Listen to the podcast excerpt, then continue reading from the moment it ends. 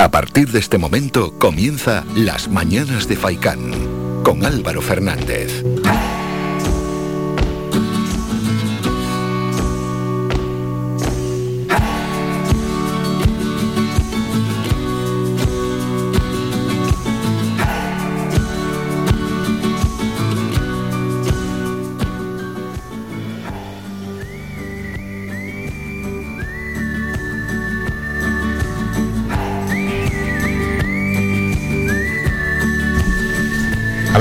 Ahora, sí que sí.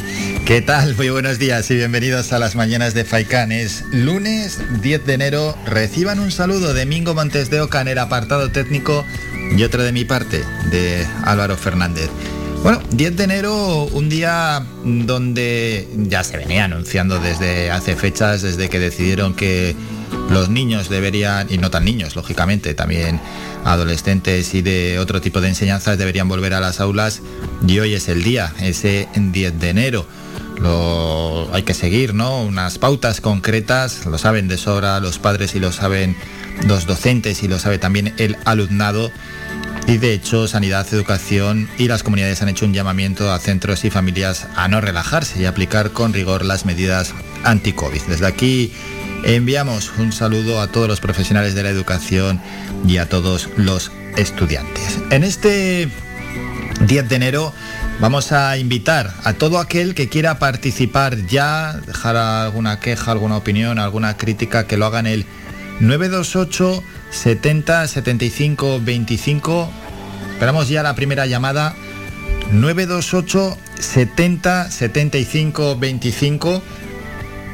Vamos a ver, seguro que hay alguna queja, alguna crítica, algo que haya acontecido este fin de semana, algo que queréis quejaros es llamando ese número de teléfono, el 928 70 75 25. Se pulsa el 1 y se entra en directo. Esperamos ya llamadas a ese teléfono. Seguro que hay algo que está realmente mal, algo que os cansa en vuestra calle, en vuestro barrio, en vuestro municipio, en la isla, en Canarias, en el mundo. ¿No? Algo estará mal, pues hay que quejarse. 928 70 75 25. Esperamos la primera llamada del día. Vamos a indicar brevemente algunos de los protagonistas que estarán en el programa. La primera hora es plenamente informativa y luego ya nos relajamos.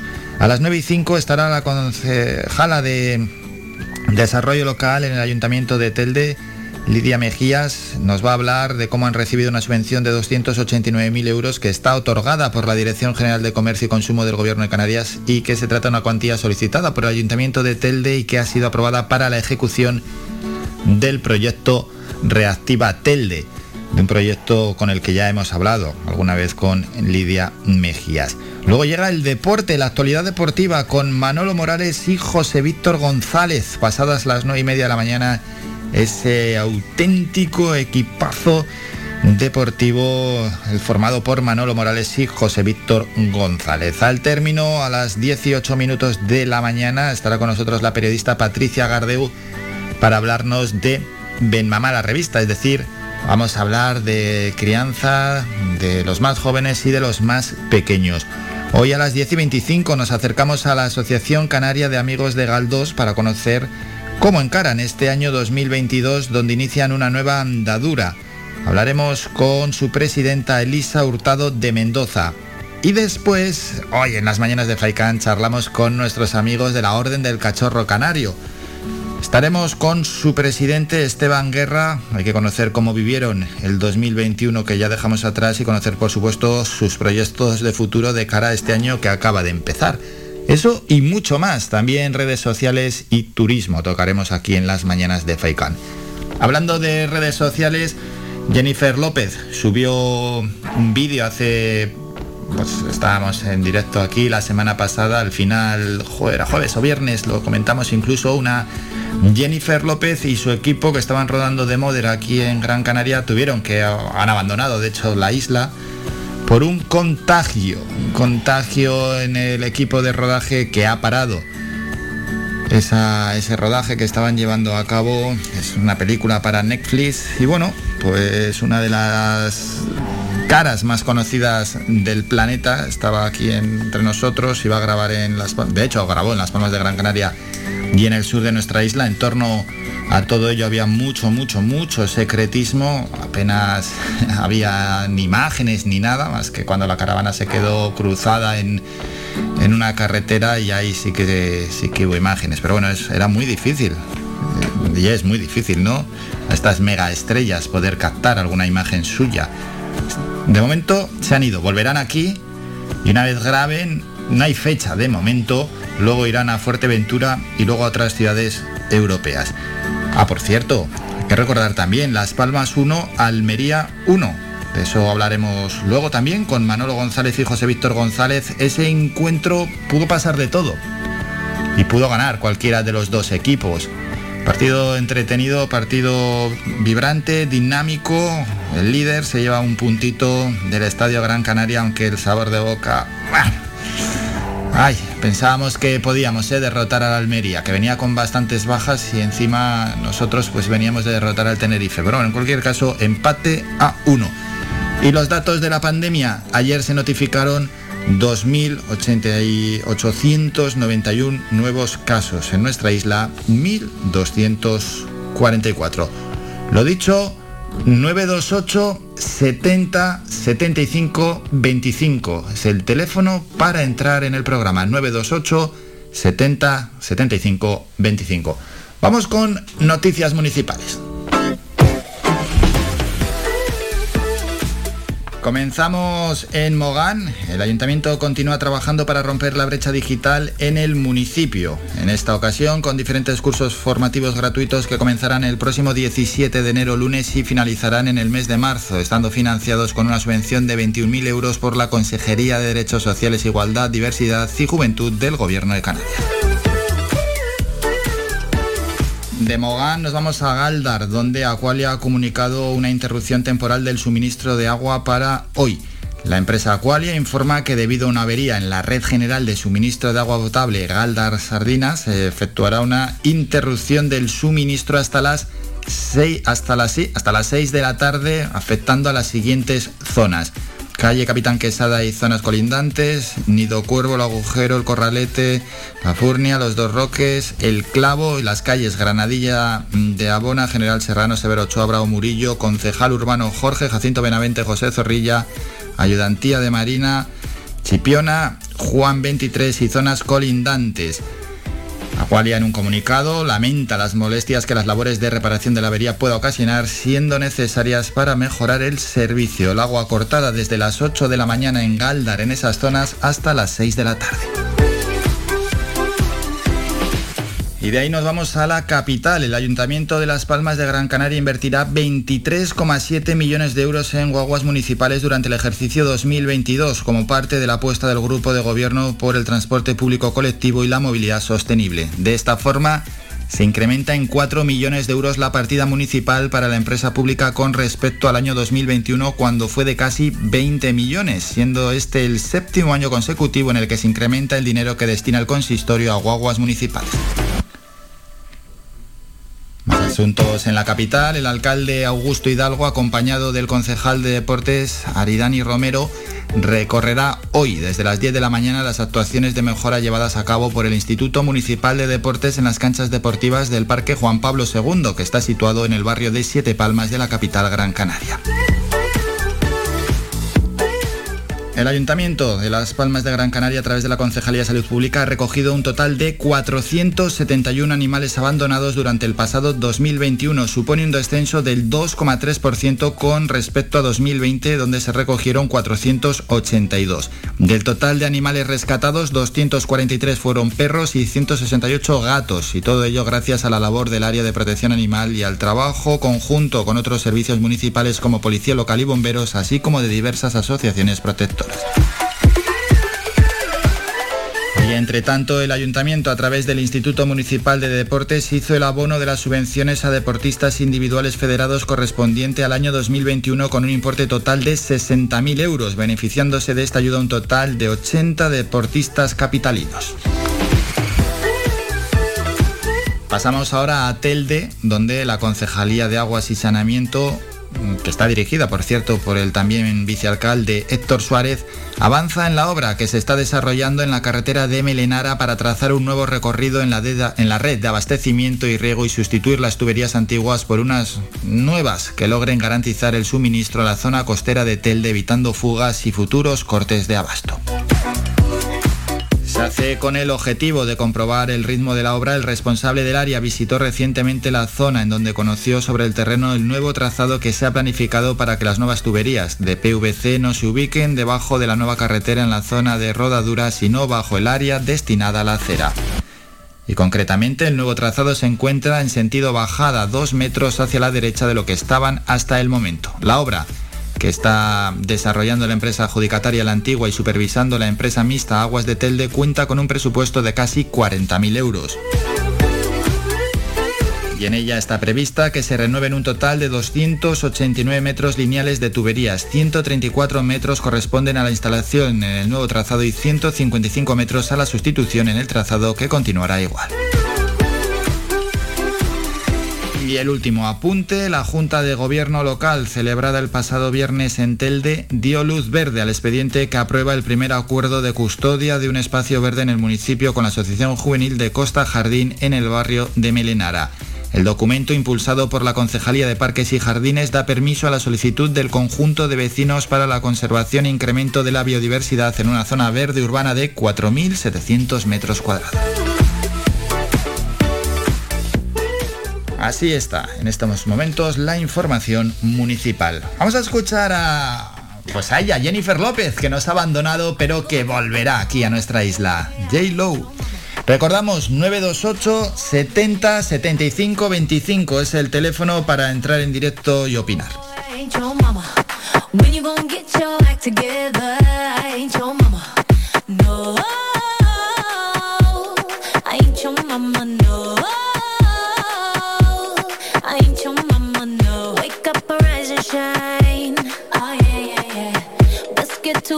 time.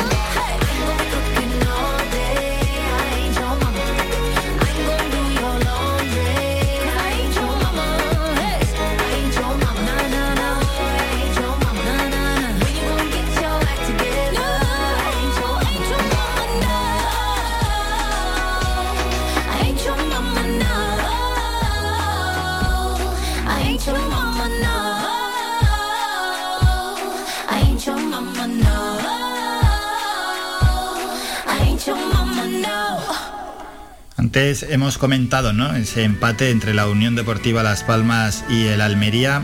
Y otra noticia que también comentamos en este caso fue con Manolo Morales y Jesús Rubio.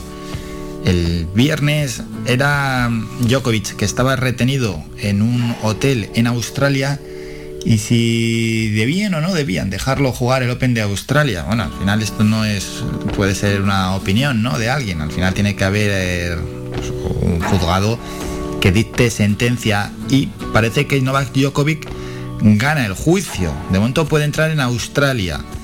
El serbio ha ganado lo que es la vista oral y puede entrar en el país. Pero eso sí, su participación en el torneo sigue en el aire.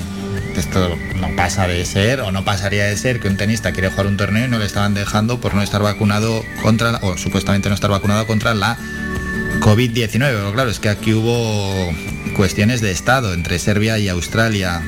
Tiene de momento su primera victoria en el bolsillo, ya que estamos hablando de tenis contra el gobierno australiano. Y es que el juez Anthony Kelly, en esta madrugada, ha decretado lo siguiente, que la cancelación del visado del tenista estuvo injustificada basándose en que el gobierno no comunicó a Djokovic el retiro de su visado con tiempo suficiente para que pudiera responder. Kelly en un juicio que se alargó durante algo más de seis horas, decretó que Djokovic será liberado, se le devolverá su pasaporte y su visado y puede entrar desde ya en Australia. Pero ¿qué pasa? Que no es el final del caso, puesto que el gobierno ya ha dejado caer su intención de intervenir extraordinariamente para retirar de nuevo el visado de Djokovic, por lo que su participación en el próximo Abierto de Australia, que comienza justo dentro de una semana, es una duda de momento. Una vez conocido ya el resultado favorable al tenista serbio, el abogado de la acusación, Christopher Tran, apuntó que el ministro de Inmigración, Alex Hopp, podría ejercer su derecho personal para cancelar el visado de Djokovic. Y esto llevaría el caso a un futuro juicio y Djokovic podría enfrentarse a mucho tiempo, a años incluso, sin pisar Australia en caso de perderlo.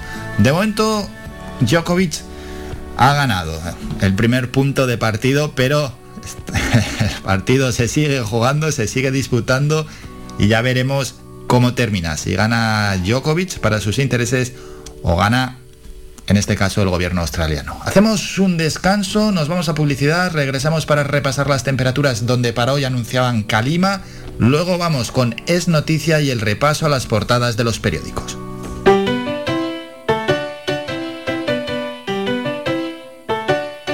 Estás escuchando Faikan Red de emisoras Gran Canaria.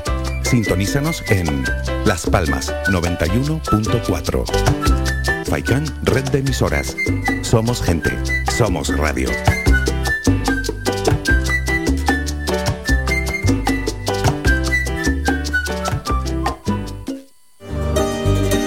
Las mejores carnes asadas en el asador horno tradicional con una leña seleccionada te lo ofrecemos en el restaurante Grill El Alpendre de los Abuelos. Contamos con una amplia variedad de entrantes, ensaladas elaboradas con productos locales. No olvides preguntar por nuestros postres caseros. En el restaurante Grill El Alpendre de los Abuelos ponemos a tu disposición nuestra amplia sala y experiencia para cualquier reunión de amigos o empresa. Tu cena con nosotros será todo un éxito. Teléfono 928 98 38 90. Estamos ubicados en la calle Ancor número 5 en Mar Pequeña, al lado de Radio Faikán. Somos gente, somos radio.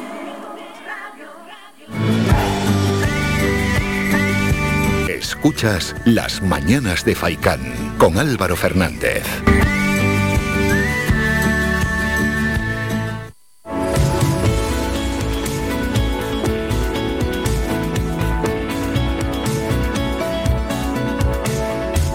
Tiempo.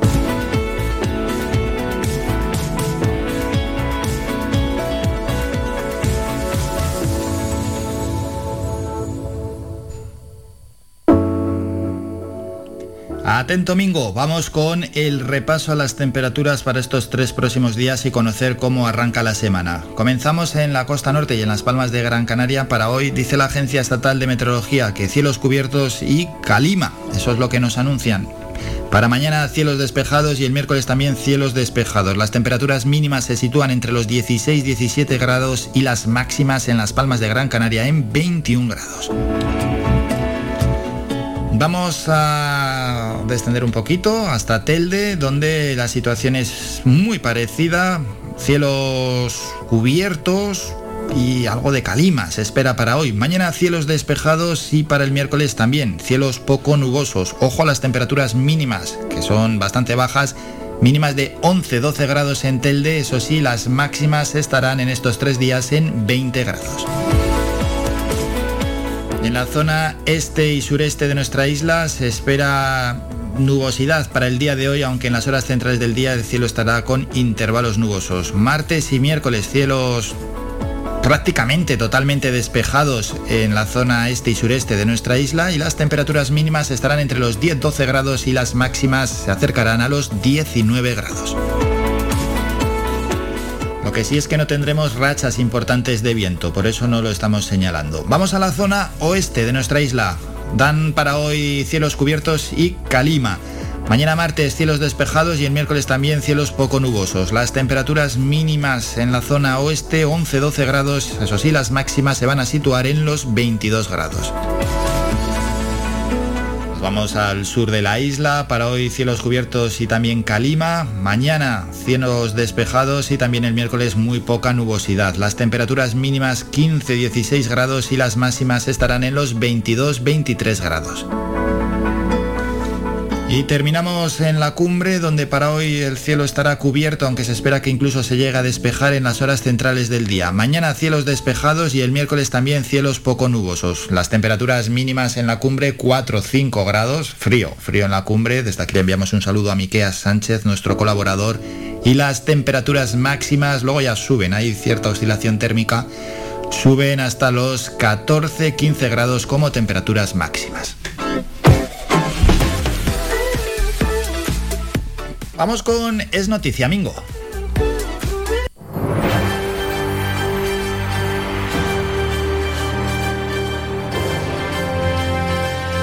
Es noticia.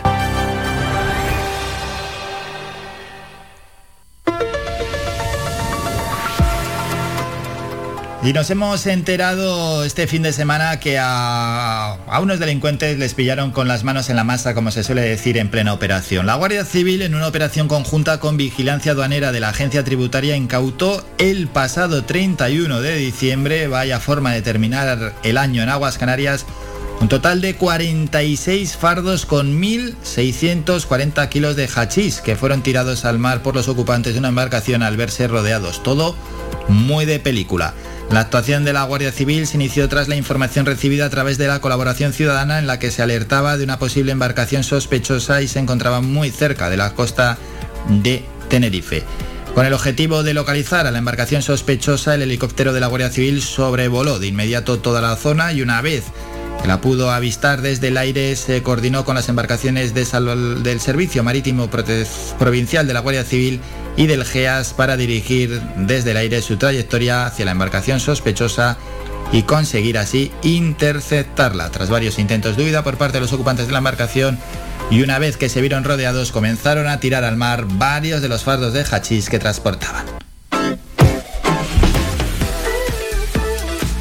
Por cierto, había tres ocupantes, dos hombres de 32 y 36 años y un menor de 16, los tres de nacionalidad marroquí. Repaso a las portadas de los periódicos. Continuamos informando. Vamos con el país. Incendio mortal en Nueva York. Al menos 19 personas murieron y más de 60 personas resultaron heridas en un incendio y la foto es para, para ese suceso. El gobierno diseña el plan que vigilará la COVID contra la gripe. El sistema Centinela seguirá la evolución sin tener que registrar cada caso. ABC en la foto de portada, Garzón, cese o dimisión. Protestas de ganaderos y agricultores a, la llegada de Pedro Sánchez a Palencia. Las palabras de desprecio del ministro de Consumo hacia el sector ganadero le estallan en la cara a Pedro Sánchez en la pre-campaña del 13F. ABC titula lo siguiente, el Congreso lleva tres años sin controlar los fondos reservados. El Gobierno debería comparecer ante una comisión secreta cada seis meses para dar explicaciones, pero no se reúne desde 2019. Vamos con el mundo, la misma foto de portada, lluvia de abucheos al paso del presidente y se ven a manifestantes de UPA, de COAG y dice así la pancarta Garzón, cese o dimisión.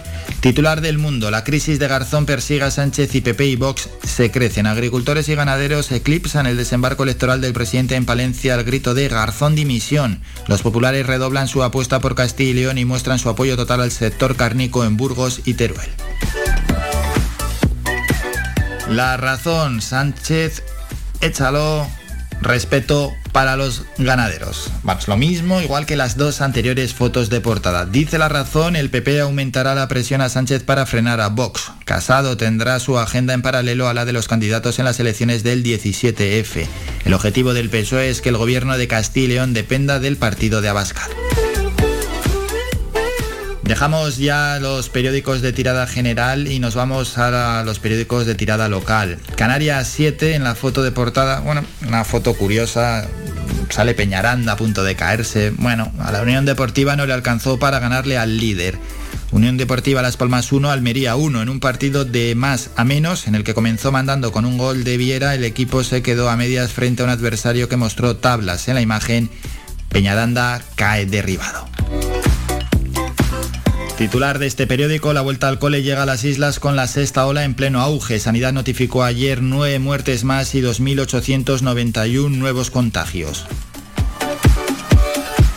En la provincia no nos llega su portada, nos vamos a la provincia.es. Sanidad retira un test de antígenos que daba falsos positivos. Año nuevo con destino al Caribe. Los alumnos canarios regresan a las aulas en medio de la incertidumbre sanitaria. Diario de avisos se ve a dos niños en la foto de portada. Vuelta al cole con vacunas pero con la guardia alta por la ola de Omicron. El retorno a las clases después de las fiestas navideñas coincide con el mayor pico de contagios, lo que provoca el temor a que se disparen las bajas laborales entre los profesores. Terminamos con los deportivos. Marca. El Sevilla se hace fuerte. Una genialidad de Rafa Mir reduce la diferencia con el Real Madrid a 5 puntos y con un partido menos. También hubo ese Rayo Vallecano 1, Betis 1, Osasuna 2, Cádiz 0, Alavés 0, Athletic 0 y el Villarreal 2, Atlético de Madrid 2. Hoy a las 8 de la tarde se juega el español Elche y el Sevilla por su parte ganó 1-0 al Getafe. Diario As salen en la foto de portada Vinicius y Dembélé, dos mundos. El Real Madrid llega lanzado y eufórico al clásico de la Supercopa como firme líder de la liga. El Barça avanza inseguro tras su empate en Granada donde Dembélé erró 14 pases y Eric García se lesionó. Xavi confía en recuperar a jugadores para el miércoles. Ferran, Araujo, Pedri, Ansu y Frankie de Jong. Y terminamos con el mundo deportivo en el aire. Y salen entrenando, Pedri, Ferran, positivos, están a la espera del último test para poder viajar hoy a la Supercopa de Arabia. Ansu ya recuperado, la única buena noticia para un Xavi que tampoco podrá contar con Frenkie ni Araujo. Son las 9 de la mañana nos vamos a publicidad y volvemos con el primer boletín informativo y después hablamos con la concejala de Desarrollo Local Lidia Mejías hay que hablar de cómo va a recibir su concejalía una subvención de 289.000 euros otorgados por la Dirección General de Comercio y Consumo del Gobierno de Canarias, una cuantía económica solicitada por el Ayuntamiento de Telde y que ha sido aprobada para la ejecución del proyecto Reactiva Telde. Breve descanso y volvemos con estos asuntos.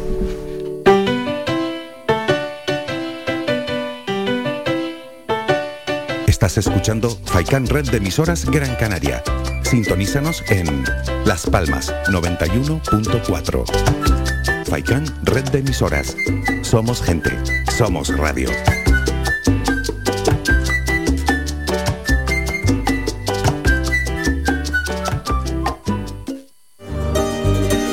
Las mejores carnes asadas en el asador horno tradicional con una leña seleccionada te lo ofrecemos en el restaurante Grill El Alpendre de los Abuelos. Contamos con una amplia variedad de entrantes, ensaladas elaboradas con productos locales. No olvides preguntar por nuestros postres caseros. En el restaurante Grill El Alpendre de los Abuelos ponemos a tu disposición nuestra amplia sala y experiencia para cualquier reunión de amigos o empresa.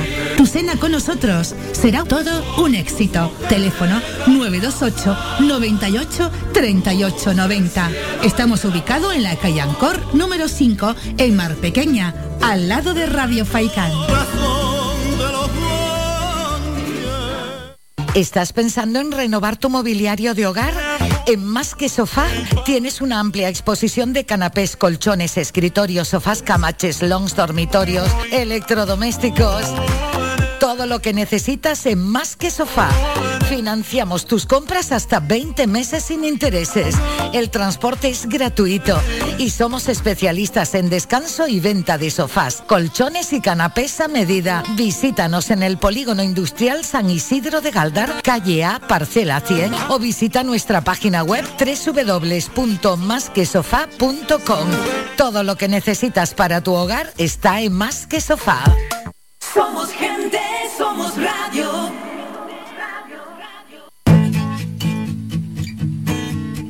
Somos música. Somos información. Somos entretenimiento. Somos vida. Somos Radio Faicán. Somos gente. Somos radio.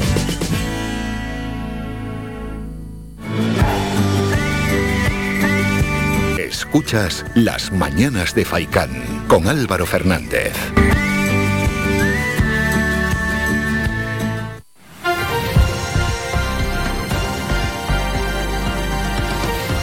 Noticias.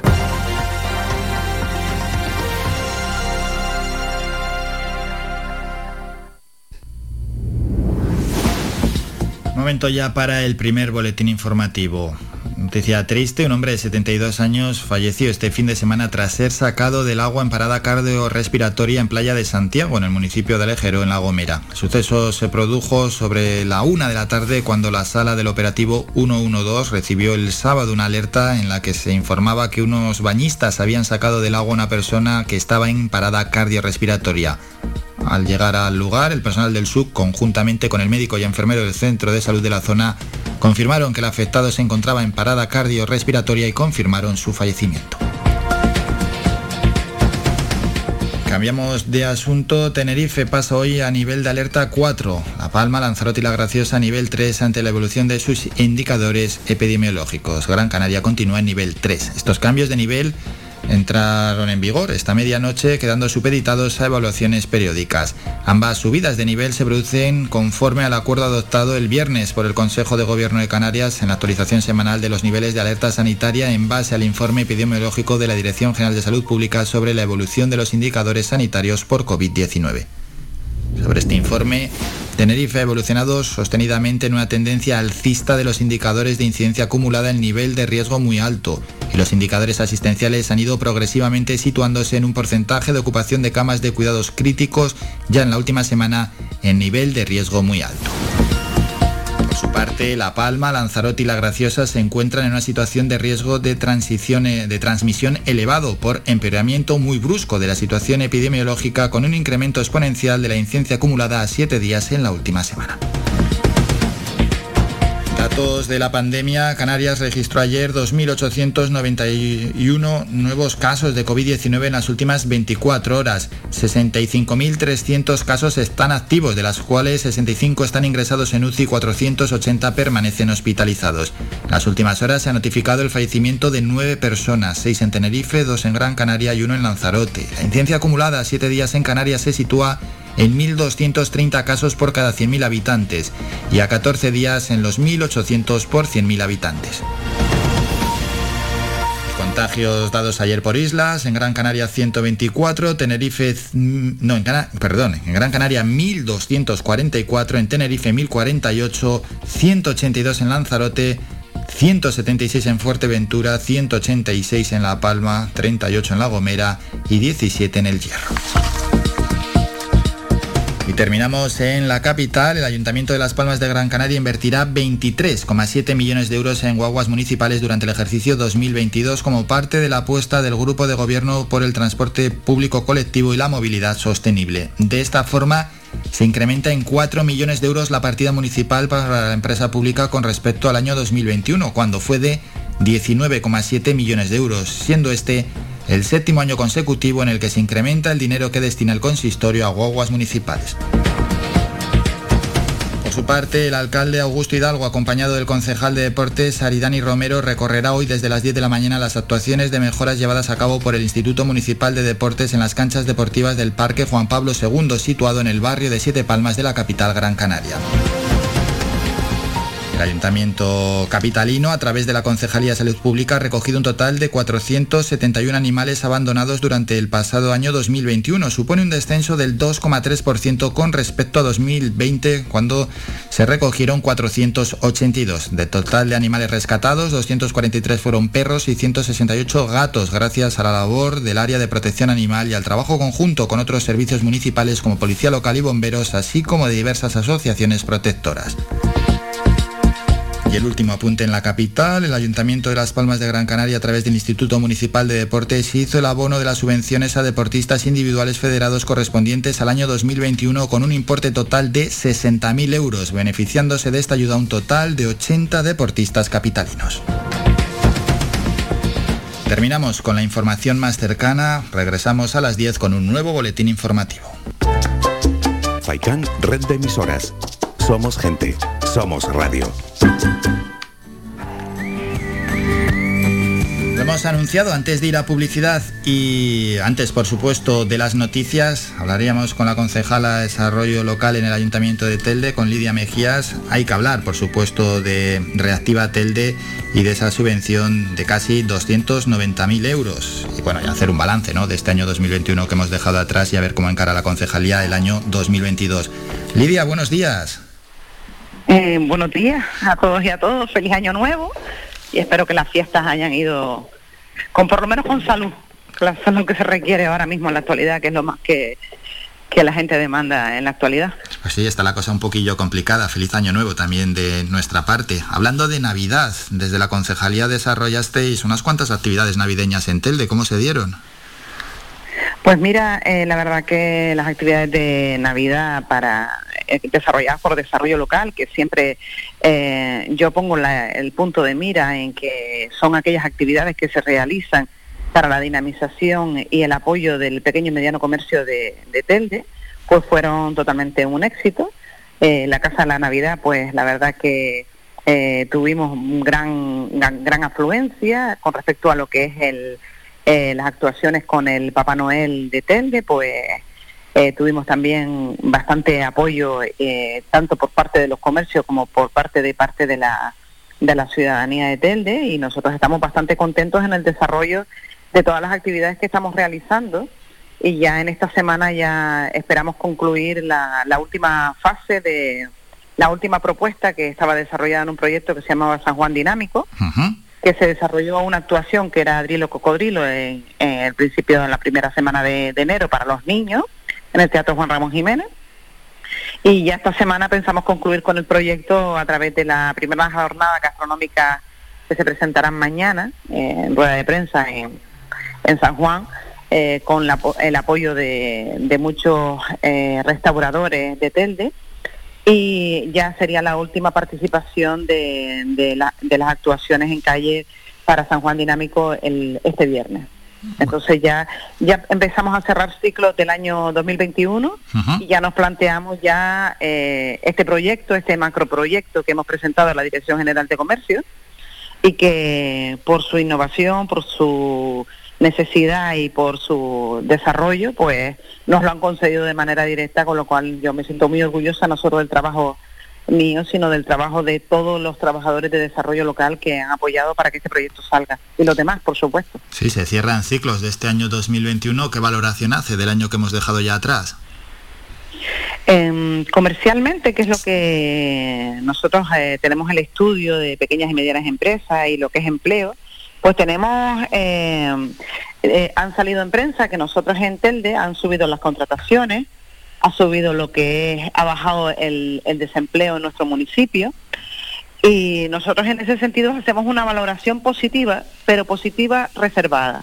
¿En qué me refiero en esto? Nosotros creemos que Telde tiene que seguir trabajando para que el, el empleo sea a la máxima potencia. Nosotros eh, no nos conformamos de que baje el, el, desempleo en Telde, sino que además trabajamos para que mayores acciones, mayores eh, propuestas se hagan. De hecho, eh, a finales de diciembre también tuvimos la, la, la, noticia de que Telde por primera vez en su historia, en vez de tener eh, seis PFAE o seis escuelas taller, que era lo máximo que había tenido nuestro municipio, se nos ha conseguido siete. Con lo cual, nosotros seguimos trabajando para que el empleo llegue al máximo de personas de nuestro municipio.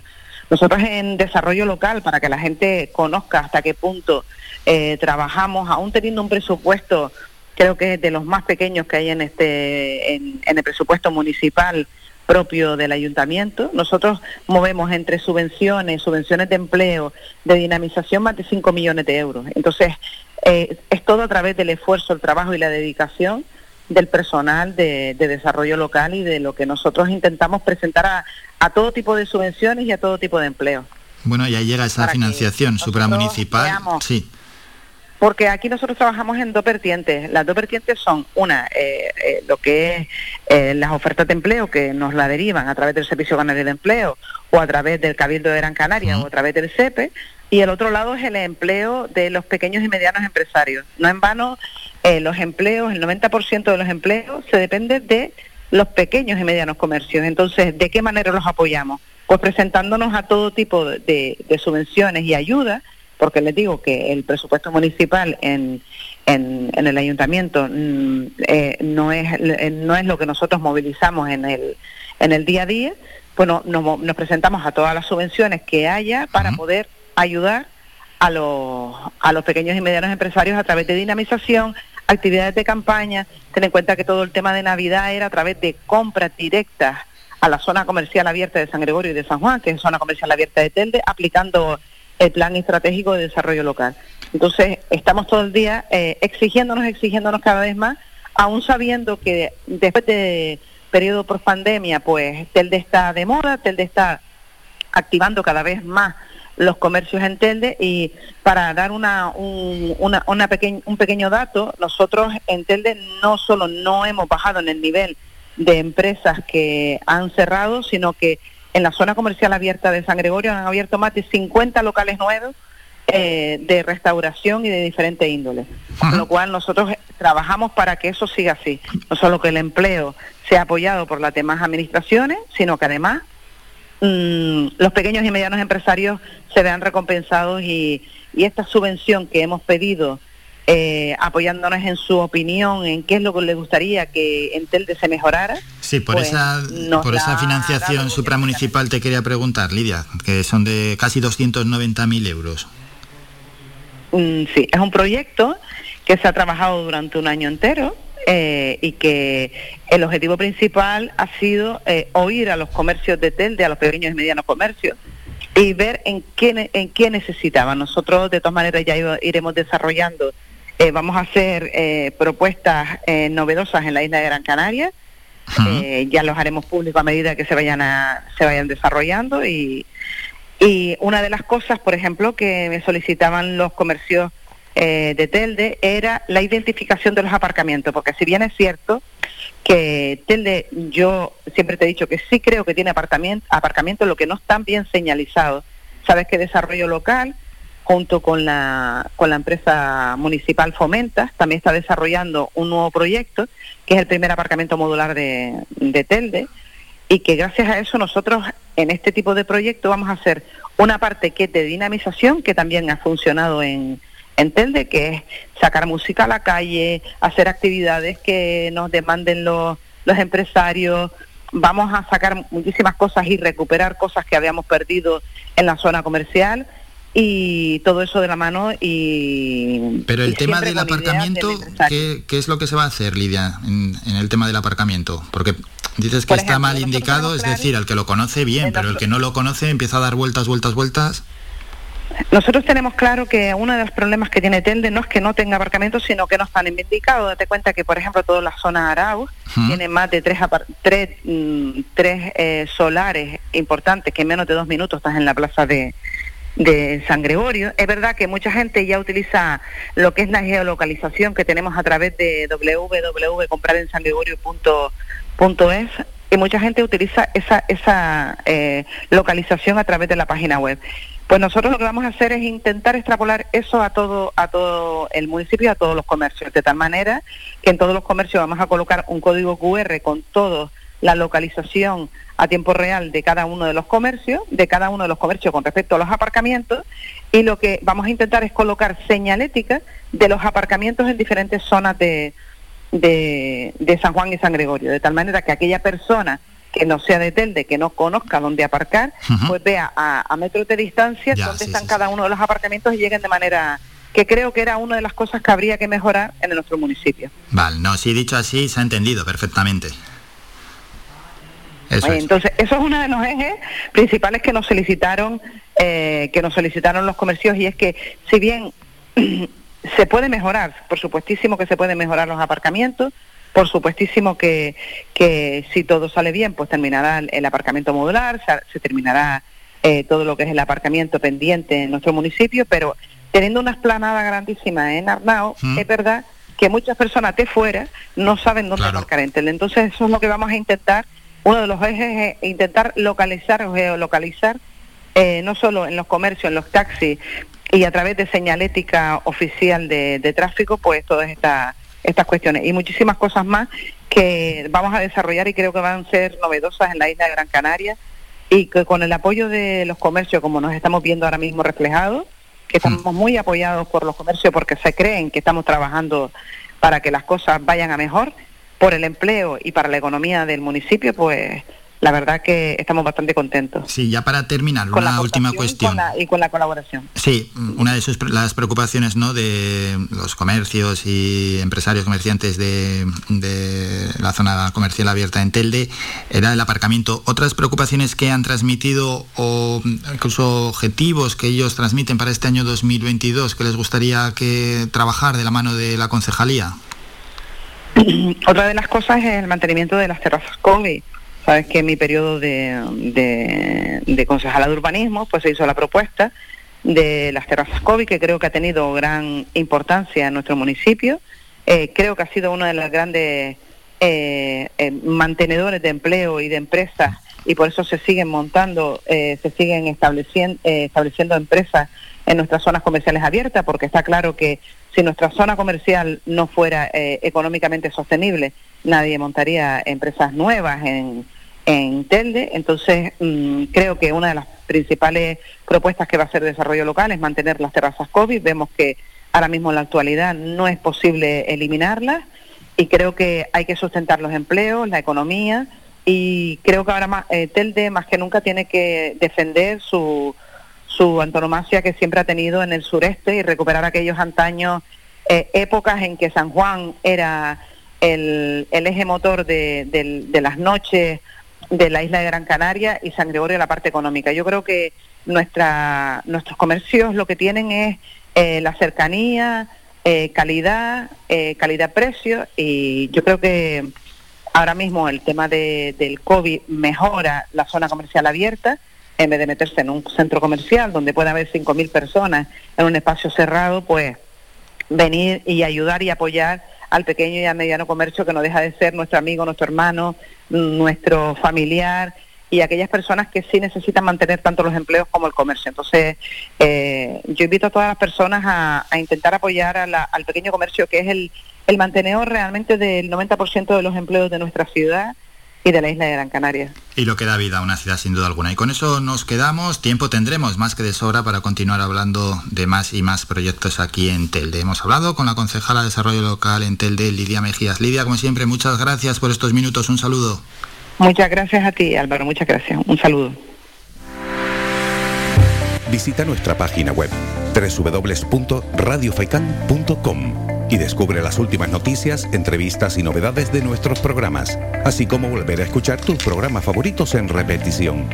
www.radiofaikan.com Somos gente, somos radio. La importancia que tiene comprar siempre en el comercio local, en el comercio que tenemos en nuestra calle o en nuestro barrio, en nuestro municipio. Muchas veces pensamos que, bueno, ya no tanto, ya no, no, ya no es esa opinión antiguamente que parecía que de todo aquel que tenía un comercio estaba ganando buena cantidad de dinero, no, ya ha cambiado bastante la opinión que tiene la ciudadanía y no hay más que ver y dar una vuelta cualquier municipio de nuestra isla y ver cuántas lonjas no tienen la persiana bajada, cuántos locales se alquilar. No es fácil, es muy complicado y cada vez más llevar hacia adelante un comercio. Es muy, muy complicado. Los gastos, la centralidad de las compras en los centros comerciales, el comercio electrónico también, las grandes, las mm, gigantescas empresas que, bueno, que, que copan la mayoría de las ventas hacen que el comercio local pues luche día a día por subsistir. Tenemos que hacer un descanso. Nos vamos a publicidad y a la vuelta continuamos informando. Llegará primero Juan Cruz Peña con el kiosco digital, es decir, toda la información en estos momentos de los medios digitales. Después nos vamos a ir a Twitter a conocer cuáles son las 20 tendencias en nuestro país. Dejaremos algún apunte informativo más. Cumpliremos ya, por tanto, la hora de información local. Y luego hay que escuchar música y luego ya sí que sí, deporte.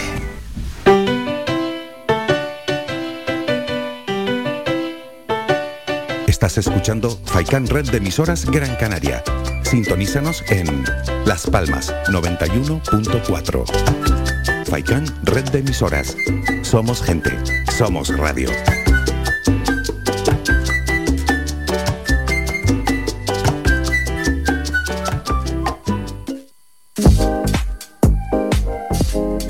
Viveros El Rosal, en Montaña Los Veles Agüimes, dispone de plantas naturales para interior y exterior, además de una gran variedad en árboles. Puedes encontrar motivos decorativos traídos de todos los lugares del mundo para decorar tu casa, lugar de trabajo jardín. Viveros El Rosal dispone de un equipo profesional y humano que te atenderá y aclarará todas tus dudas. Recuerda, en Montaña Los Veles Agüimes, Viveros El Rosal, un placer para todos los sentidos.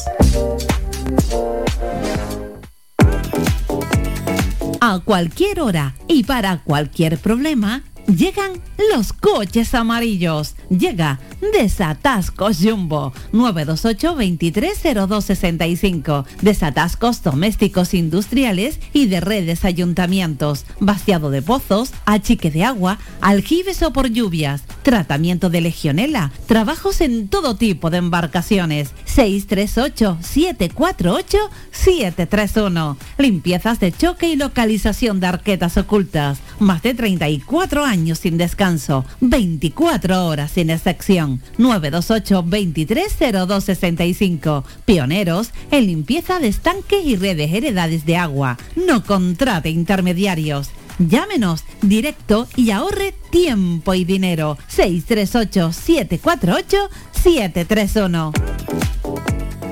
Somos gente, somos radio. Somos gente. Escuchas Las Mañanas de Faicán con Álvaro Fernández.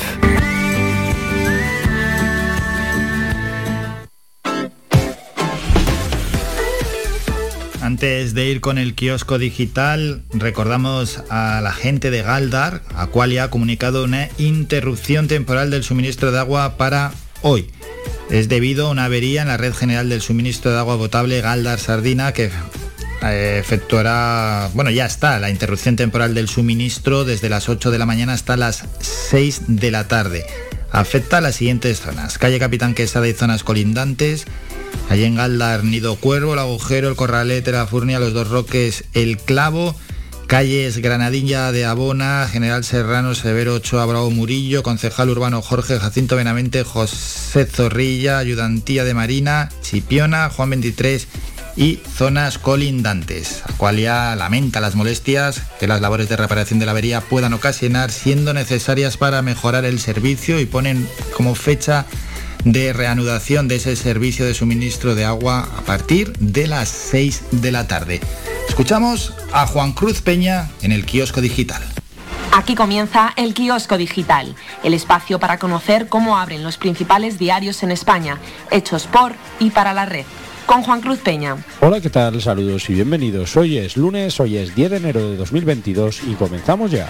Vamos con la apertura de El Confidencial. Bolaños contacta con García Egea para que el PP se abstenga al votar la reforma laboral. Los populares, sin embargo, advierten de que su posición es firme y de que no se moverán del no. El objetivo de Génova es no dejar margen a Vox ni dar aire a Sánchez, Díaz y Calviño. Mientras tanto, trasladan a los socios de investidura que el ministro de Presidencia es un escollo para el Así abre el diario.es. El gobierno proyecta el reparto de una quincena de nuevas instituciones para descentralizar el Estado. Sánchez aprovecha su presencia en actos del PSOE para hacer anuncios territorializados, una plataforma inteligente de destinos turísticos en Benidorm, un centro de fotografía en Soria o uno de formación profesional en Segovia. Así abre el español. Ayuso, mejor candidata que Casado para todos los votantes, PP incluido. Pablo Casado recibe solo el apoyo del 4,1% de los electores de Vox y del 3,9% de Ciudadanos, lo que dificulta el trasvase de votos en ambos partidos al PP. Saltamos a la apertura de público. Los gigantes del ladrillo pujan por más de 30.000 millones de los fondos europeos. Las seis grandes empresas constructoras y de servicios que se enfrentan en bloque a la inhabilitación por contratar con las administraciones españolas por varios casos de amaños pujan por llevarse casi la mitad de los fondos Next Generation tras haberse hecho con el grueso del mercado en España y Latinoamérica. Seguimos con la información.com. La batalla en la Agencia de Protección de Datos pone en alerta a Calviño y a Vive. Los responsables de este área en las grandes compañías han vuelto su atención al proceso de renovación de la cúpula de la AEPD por los múltiples frentes abiertos entre políticos, potenciales candidatos y de supervisión europea. Nos vamos a Voz Populi. El patinazo de Garzón dispara al PP y Vox y permitirá a Mañueco gobernar en solitario. El candidato del PP obtendría 37 escaños y le valdría la abstención de Vox para gobernar Castilla y León. Soria ya es el único grupo de la España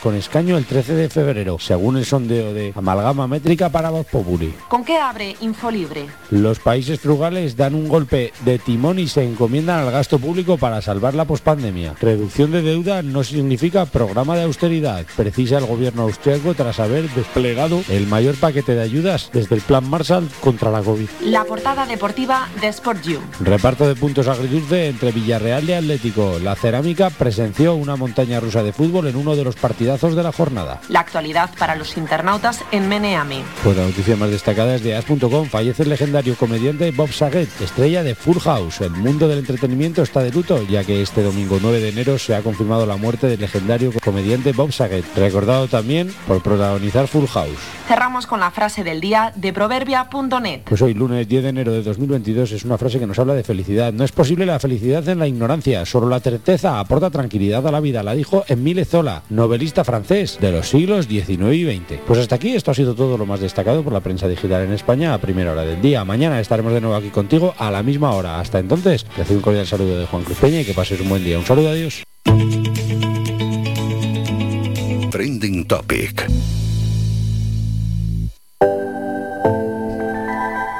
Gracias Juan Cruz por toda la información en el kiosco digital. Y terminamos ya este espacio informativo de una hora con las 20 tendencias en Twitter. La primera es feliz lunes.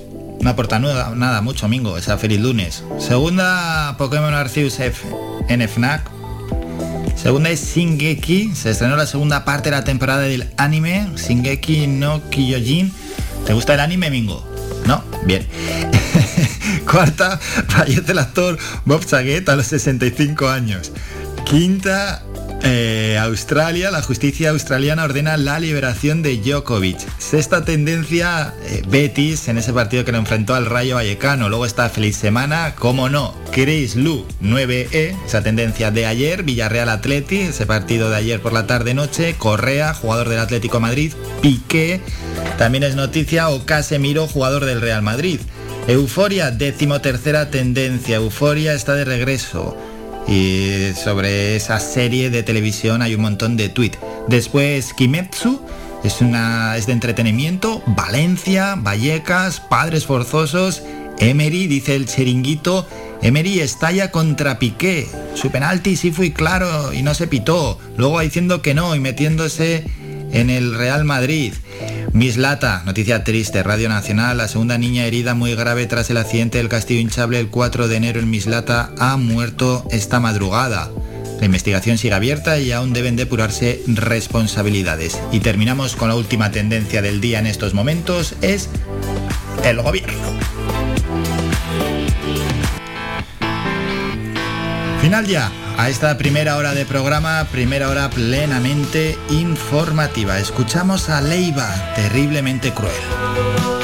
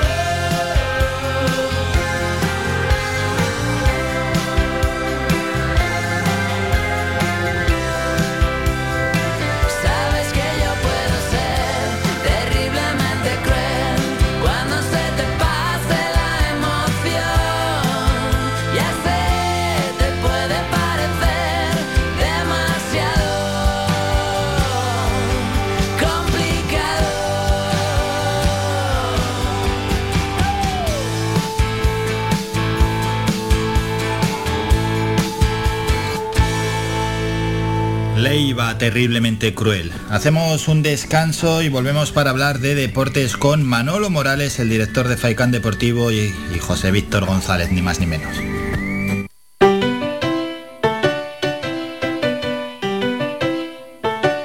Estás escuchando Faicán Red de Emisoras Gran Canaria. Sintonízanos en Las Palmas 91.4. Faicán Red de Emisoras. Somos gente. Somos radio.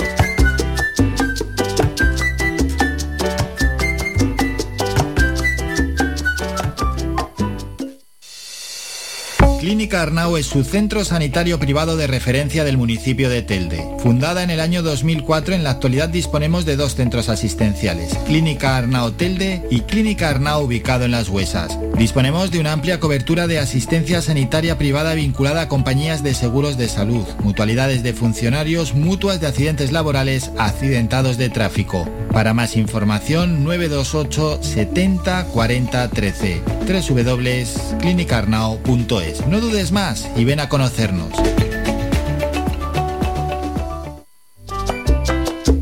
Puedes escuchar Faikan Red de emisoras en las siguientes frecuencias. La Aldea 105.9, Agaete 99.9, Galdar 106.5. Terror 96.7, Telde 99.4, San Mateo 103.4, Tunte 100.4, Mogán 104.2, Artenara 95.2, Las Palmas 91.4, Maspalomas 94.5, Arrecife 91.6, Puerto del Rosario 102.0, además de nuestra página web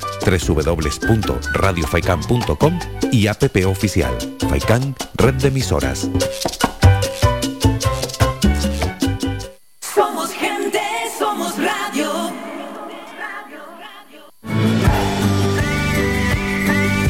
Escuchas Las Mañanas de Faikán con Álvaro Fernández.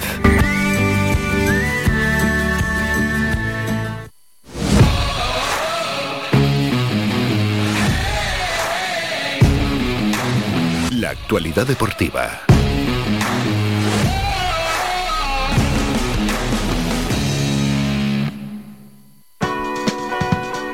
Como todos los lunes a estas horas hablamos de deporte y lo hacemos con un auténtico equipazo. Saludamos ya a José Víctor González. José Víctor, buenos días. Hola, buenos días. Y también a Manolo Morales, director de Faicán Deportivo. Manolo, buenos días. Hola, ¿qué tal? Muy buenos días, saludos cordiales a todos y a todas. Álvaro. Manolo, dijimos en la porra el viernes 1-0, 2-0, 2-1. Bueno, éramos muy optimistas. Tres victorias al final, empate a uno. Vamos con eh, el primer análisis, que no sé si va a resultar sencillo o no, hacer un análisis de ese Unión Deportiva Las Palmas 1, Almería 1. Hombre, pues dos partes para cada equipo, ¿no? Muy bien la Unión Deportiva Las Palmas en la primera mitad, que se fue con ventaja en el marcador con la excelente jugada entre Jonathan Viera y Kirian, con gol del primero, que adelantaba a la, Unión Deportiva Las Palmas, después de un error afortunadamente clamoroso de Ramazani, que pudo adelantar después de un- una pérdida de, de balón en la línea divisoria de Raúl Nava, se marchó solo y en el mano a mano con el portero no, no lo pudo batir. Estuvo muy bien además Eric Urbelo en la ayuda y también aguantando Raúl Fernández, ¿no? Ahí pudo cambiar el signo del partido, pero desaprovechó esa oportunidad el Almería e inmediatamente después llegaba el gol de, la Unión Deportiva Las Palmas, el tanto de, de Jonathan Viera. Ya en la segunda parte cambió un poco la, la decoración con el gol de la Almería. Unos dicen que pudo existir falta sobre Sergi Cardona. Yo creo que Sergi Cardona al final, y, coincido con Pepe Mel, pecó de ingenuo. Por una pelota como esa, perderla ahí es muy muy peligroso, se complicó la vida. Eh, e insisto, vamos a entrar en discusiones si existió o no existió la, la, la falta. Yo he visto la jugada varias veces y yo no tengo muy claro que existiera la falta, ¿no? El VAR coincide con, conmigo, pero en cualquier caso, yo creo que ahí eh, pecó de, ingenuo el futbolista de, la Unión Deportiva Las Palmas, ¿no? Y, afortu- y afortunadamente para ellos llegaba el gol del, del empate, que yo creo que a tenor de lo que tuvimos oportunidad de ver ayer, hace justicia, una parte para cada, para cada uno, y Las Palmas que bueno, de seis puntos ha sumado cuatro, que no está nada mal, después de enfrentarse al, al Tenerife y al Almería, que yo creo que esto lo ha firmado cualquiera, ¿no? A priori sí. José Víctor, ¿cómo viste el partido? Sentado. y tranquilo y relajado, ¿verdad? Eso se me hace recordar una anécdota de, de José María García cuando le preguntó al presidente del Real Madrid, Santiago Bernabéu, ¿cómo está viendo el partido? Y dice, pues sentado. Bueno, en fin, eh, el partido, yo creo que Manolo lo ha, lo ha definido muy bien, una Unión Deportiva Las Palmas muy seria en la primera mitad, seria también en la segunda, lo que pasa que con, con errores errores como el de Sergi Cardona, ya como siempre he dicho, no me gusta personalizar ni mucho menos, pero bueno, si no hubiese sido esa, hubiese sido otra, porque el empuje de la Almería se estaba, se estaba viendo llegar.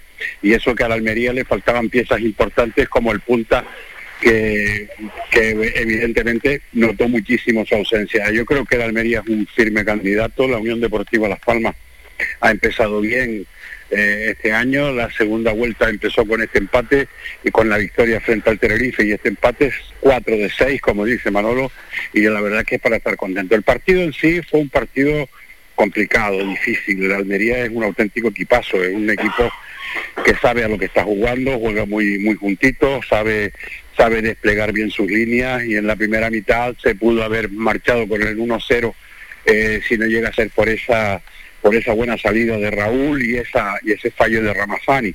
Al final el gol eh, en la segunda jugada fue una preciosa jugada de Unión Deportiva Las Palmas, como vienen insistiendo mucho, salen muy pocas de estas porque dentro del área hay muchas piernas y es muy difícil combinar de esa manera, pero eh, sin embargo la calidad de Kirian y de Jonathan Viera pues fueron excelentes en este caso.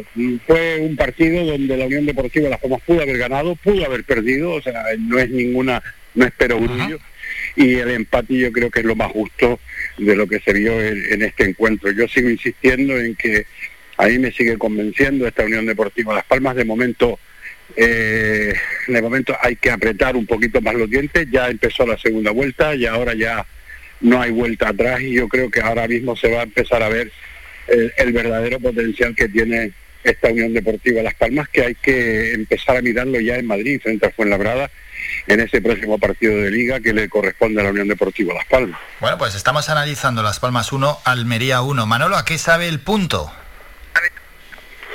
Pues eh, a eso, a un puntito, Álvaro, y perdóname por la perogrullada, ¿no? Porque todo lo que no sea perder es un buen resultado, ¿no? Eh, te enfrentas a un rival muy complicado que había conseguido seis victorias fuera de casa, que no es líder por, por casualidad, que llegaba diezmado a casa, eh, a casa de la Unión Deportiva Las Palmas, no tener a Sadik o a Diego Sousa, a los delanteros, Juan Villar perdía a tres futbolistas importantes, llegaba con bajas, también tenía bajas de la Unión Deportiva, que a última hora perdió a Moleiro por dar positivo en el, en el COVID, al igual que Ferira, ¿no? Que eh, antes del, del, partido, pues los antígenos que le hacen a los futbolistas pues daban positivo y perdía eh, Pepe Mel a, Moleiro, ¿no? Los dos equipos llegaban con, eh, con bajas, pero bueno, eh, la competición es larga, las, eh, las, plantillas tienen que ser competitivas y al final, hombre, sumar un punto ante, ante, Almería, todos queremos ganar, pero oye, cuando no puedes ganar, por lo menos no pierdas, ¿no?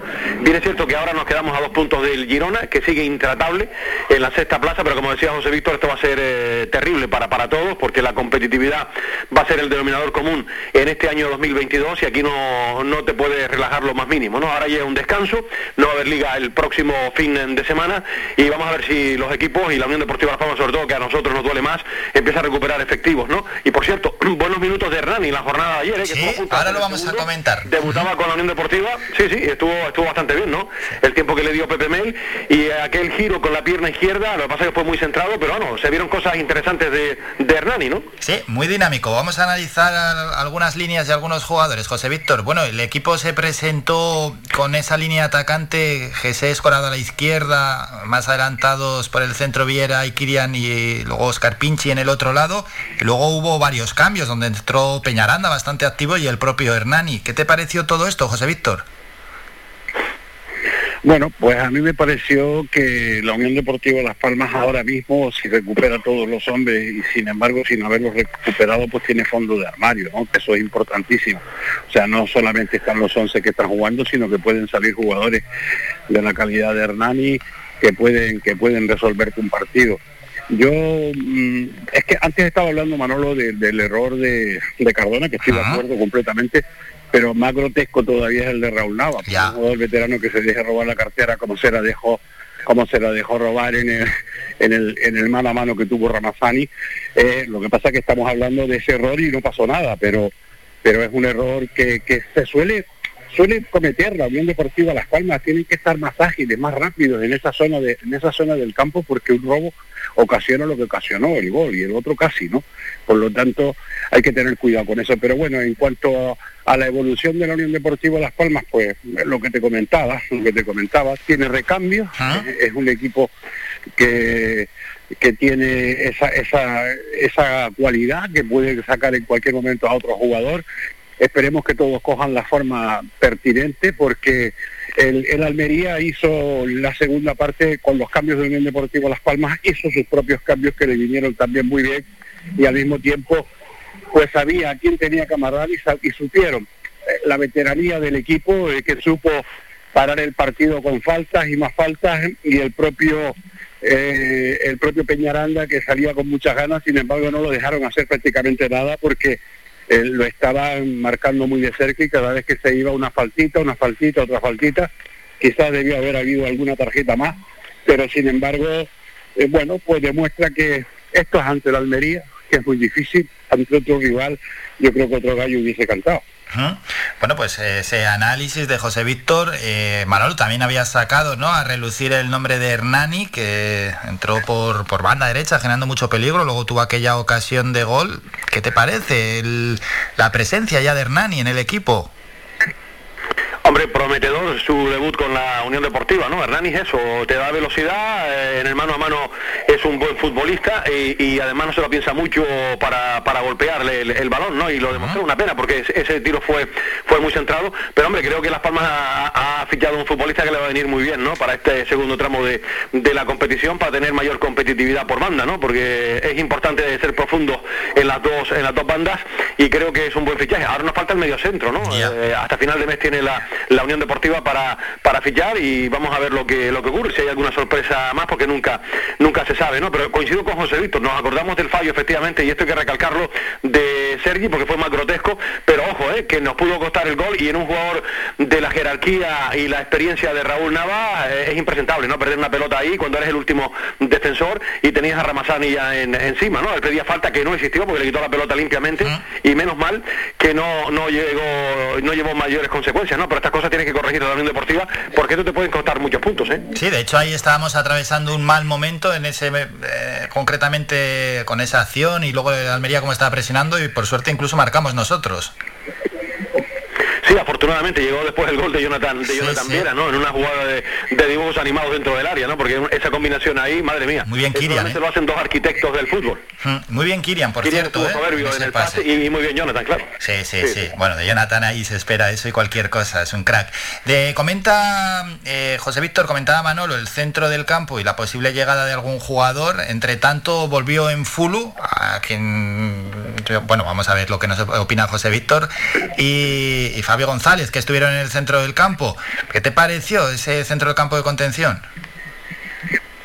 Sí, a mí, a mí bien, a mí ah. bien, sobre todo en la primera mitad. El Fulu, el Fulu notó ya en la segunda parte la falta de ritmo, eh, la falta de competición, porque había jugado muy poquitos minutos frente al Tenerife y ahora vuelve eh, de titular en este partido, que para mí es un titular ah, imprescindible en el centro del campo de Unión Deportiva Las Palmas, tanto en la sala de máquinas como en la sala de contención, porque es un hombre que distribuye bien el juego y al mismo tiempo está colocado siempre y parece que las pelotas le llegan a él como dicen como un imán y eso no es eso se suele decir pero sin embargo eso dice mucho de la posición que ocupa en el centro del campo y dónde sabe colocarse perfectamente. Yo creo que era imprescindible y vuelvo a repetir, ayer era la Almería, dificilísimos rivales, yo creo que es un serio y también es de perogrullo, como solemos eh, emplear esa palabra, tanto Manolo como yo, pero es de perogrullo el que el Almería es un equipo que vamos que, tiene toda la pinta de ser un ascenso directo ¿no? por lo tanto aunque esto es largo no lo va a pasar fácil va,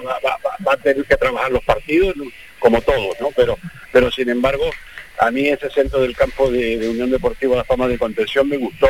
Quizás un hombre que saque la pelota más resolutivo puede hacer falta en la Unión Deportiva Las Palmas, yo creo que sí, que es imprescindible porque no se puede contar tan solo con el Fulu, desde cuenta lo, que lo hemos echado de menos desde que se fue Sergio y después lo del Fulu, pues yo creo que sí, que es imprescindible ese hombre en el centro del campo. Además ahí presionaba, ¿eh? muy arriba de Almería. Vamos con a recordar, ahí a partir de las 2 de la tarde, muy muy amplio repaso de este partido en Faicán Deportivo dirigido por Manolo Morales. Hoy se cierra la jornada número 23 a las 8 con el Real Oviedo Eibar y otros resultados fueron los siguientes. Arrancó la jornada con el empate a uno entre Amorebieta y Tenerife y después la goleada de la jornada.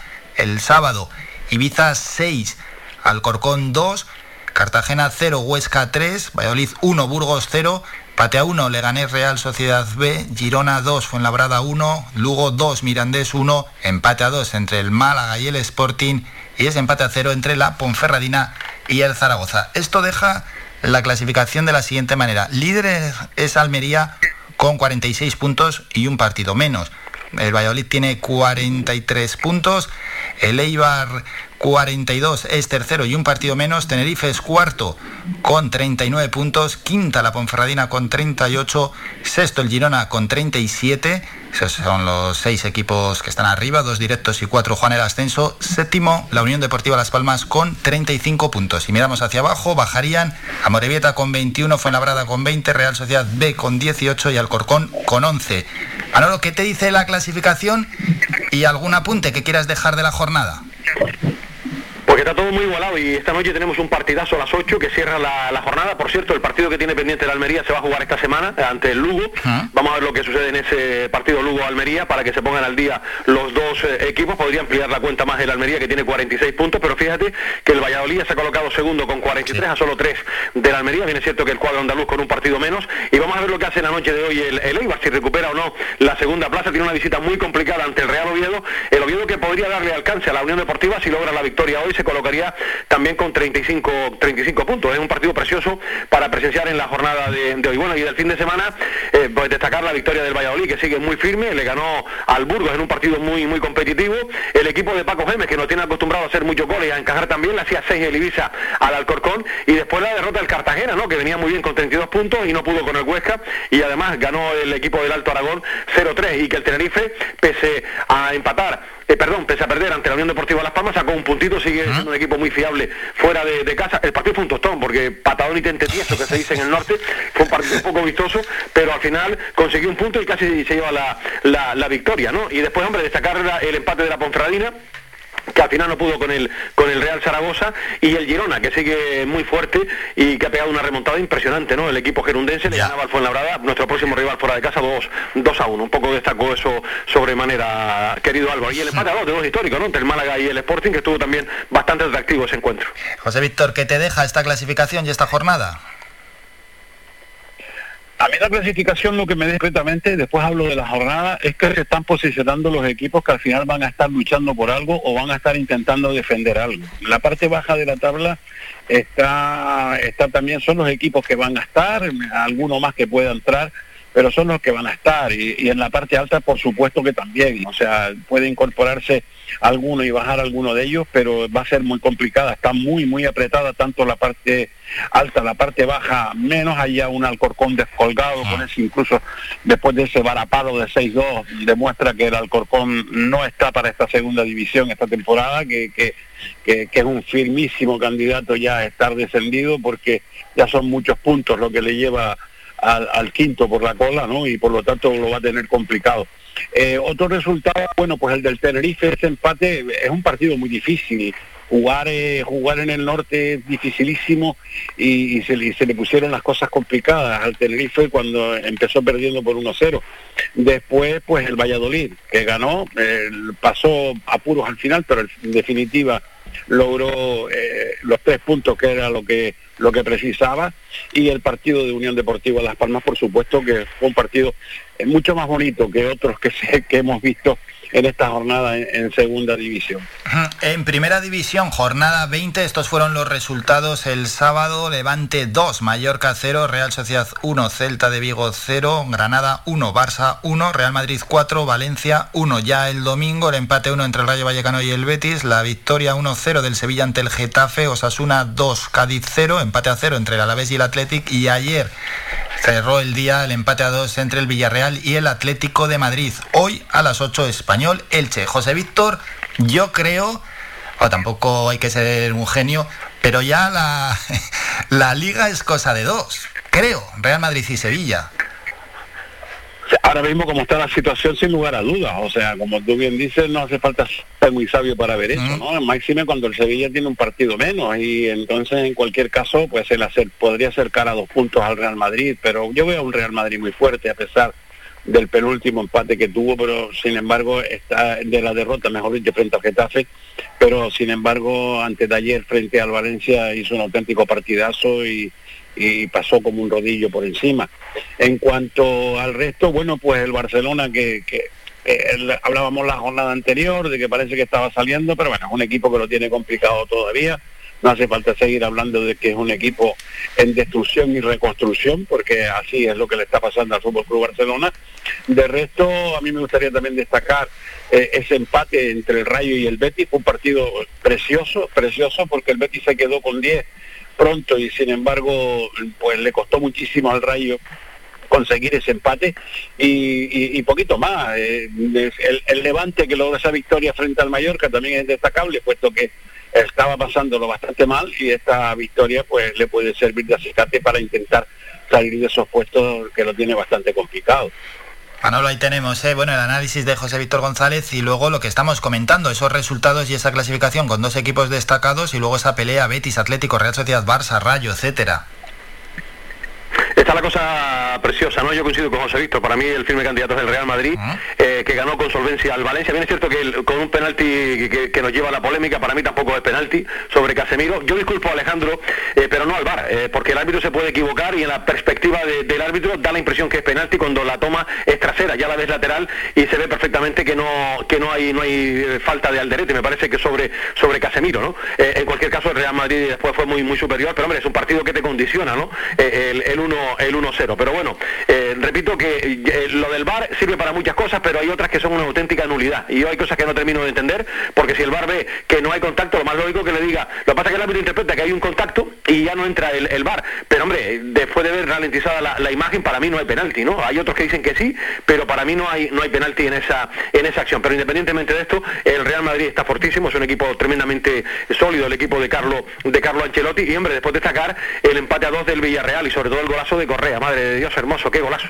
Eh, desde prácticamente casi 50 metros, ¿no? Logró un, auténtico golazo, fue un partido muy, muy atractivo ese empate a dos y un Sevilla que tiene muchísimo mérito lo que está realizando Juren Lopetegui, ¿no? Tiene 44 puntos, está a 5 del, Real Madrid y tiene un partido menos el, el Sevilla, ¿no? Y después destacar, hombre, que daba la impresión que habían ganado la Champions, pero no es para menos, ¿no? Porque Levante está hundido abajo y consiguió oxígeno pudo después de ganarle al Mallorca y se han dado cuenta que siguen vivos vivos en esta competición y que no van a regalarte absolutamente nada, ¿no? Fue una jornada muy muy atractiva y después, pues nada, el Barcelona que tenía un partido eh, controlado y al final el Granada empató a, a uno y se le fueron dos puntos al Fútbol Club Barcelona que sigue ahí sexto metido con 32, con 32 puntos, ¿no? que perdió una gran oportunidad para, para colocarse ahí tercero en, en la tabla clasificatoria. ¿no? Y como decía José Víctor, precioso el partido entre el Rayo y el Betis, ¿no? dos equipos que están realizando una extraordinaria temporada, tercero el Betis, séptimo el, el Rayo, y no defraudó, fue un partido muy muy atractivo. Sí, primero es el Real Madrid con 49 puntos, segundo el Sevilla con 44 y un partido menos, y luego ya hay una franja enorme, el Betis tiene 34 puntos, cuarto es el Atlético con 33, quinta la Real Sociedad con 33, sexto el Barça con 32. Bajarían directamente Elche con 16, Cádiz con 14 y el Levante con 11. Antes de dejar el fútbol, José Víctor, Supercopa de España, que llega Barça-Madrid, Atlético-Atlético, entre semana, miércoles el primero, jueves el segundo. Sí, bueno, eh, pues aquí no tiene nada que ver la clasificación actual, o sea, aquí son dos equipos además clásicos, típicos del fútbol nacional. Ahora, hay que recordar que el Atleti de Bilbao es el, único equipo junto a Madrid y Barcelona que nunca han descendido de categoría y, el Atlético de Madrid que bueno que está haciendo que no está haciendo una temporada perfecta ni mucho menos, pero bueno, es un partido mm, con un aliciente especial, ¿no? Por ser esos dos los que se enfrentan, Atleti y Atlético. ¿Favorito para ganar la Supercopa, Barça Madrid, Atlético Madrid o Atleti? José Víctor, ¿tienes algún Sí, sí, José Víctor, ¿tienes algún favorito? sí, sí, disculpa, hombre, eh, si vemos, vuelvo a repetir, que son competiciones que son distintas. Ahora el estado de forma del Real Madrid dice mucho, ¿no? Pero son competiciones distintas y el Barça necesita necesita un título esta temporada y por lo tanto va a ser complicado. Bueno, ¿y Manolo ves algún favorito? Hombre, eh, el, arrancan Barcelona y Real Madrid el miércoles a las 7 de la tarde, si no recuerdo mal, y el jueves será el otro el otro partido, me parece, que creo que también a las 7. Sí, mismo, horario, mismo, horario, mismo horario. El Barcelona, Barcelona Real Madrid, para mí favorito el Real Madrid. Y en el Atlético de Madrid, Atlético de Bilbao, yo creo que, mira, me voy a mojar, creo que va a ser una, una final madrileña. Real Madrid, Atlético de Madrid, venga, me voy a mojar. Bueno, pues a ver, a ver, en cualquier caso es emocionante esa Supercopa que se juega tan, tan, tan lejos, pero eso ya es otro asunto. Y Manolo, ¿qué tenemos en torno al baloncesto? ¿Algún partido nos dejó la Liga Endesa, ese Bilbao Basket 74, Moraván Candorra 71, el Unicaja 82, Valencia Basket 87, ayer el Barça perdió en la prórroga 95-96 ante el Manresa y el Madrid ganó 71-90 al Juventud. ¿Qué pasa con los nuestros?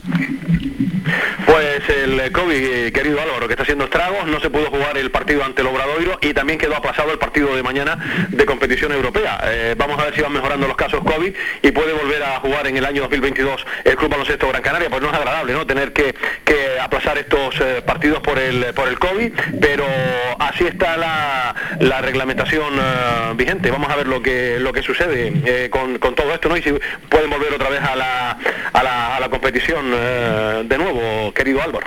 Y bueno, ya para terminar y cambiando totalmente de asunto, eh, lo comentábamos el viernes, ¿no? El caso de Novak Djokovic, de momento el juez le ha dado la razón, puede entrar en Australia, ahora eso sí, depende del propio gobierno australiano si van a cancelar o no el visado de Novak Djokovic. José Víctor, ¿algo más que te gustaría destacar de este fin de semana? No, no, no, simplemente que, ha empezado el año, bueno, ya había empezado futbolísticamente hablando el día 4, pero sin ah. embargo, eh, que bueno, que son buenas las sensaciones que uno tiene y que va a ser un año bonito, complicado para todos los equipos, centrándome ya en la segunda división, y que vamos a tener una liga, sobre todo en la, en la segunda, debido a la igualdad que existe y esos cuatro puestos que se buscan jugar el playoff y los dos que ascienden directamente, eh, va a ser expectante y yo creo que yo creo que le va a gustar muchísimo al público en general. No es que lo sufre como partidario de algún equipo en particular, pero al público en general le va a gustar mucho. Bueno, ya, ah, antes de despedirnos, Manolo, mm, una crítica que quería hacer entre 15 y 20 minutos para acceder al estadio en unas colas enormes, para entrar en el fondo, para entrar en la curva. ¿eh? Esa crítica, entre 15 y 20 minutos, hay cuatro tornos y usando dos, con dos personas disponibles. Así que que se lo haga mirar la Unión Deportiva Las Palmas, bueno, no se puede estar entrando cientos de personas tarde al partido. Así que nos vamos a despedir. Me parece que se ha caído José Víctor González y despedimos a Manolo Morales. Eso sí, Manolo, recordamos cómo llega hoy Faikan Deportivo desde las 2.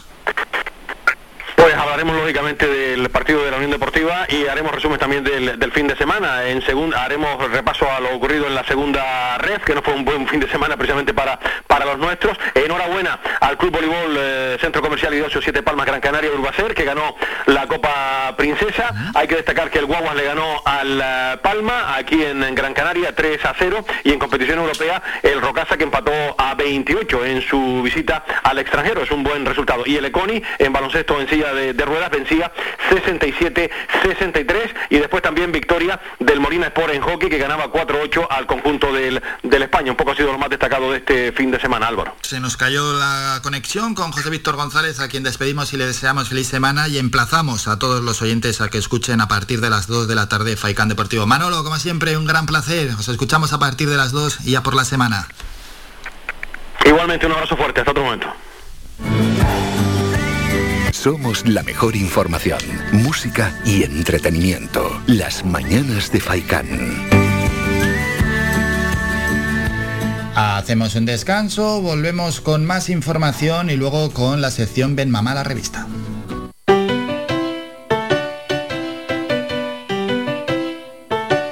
Estás escuchando Faikán Red de emisoras Gran Canaria. Sintonízanos en Las Palmas 91.4. Faikán Red de Emisoras.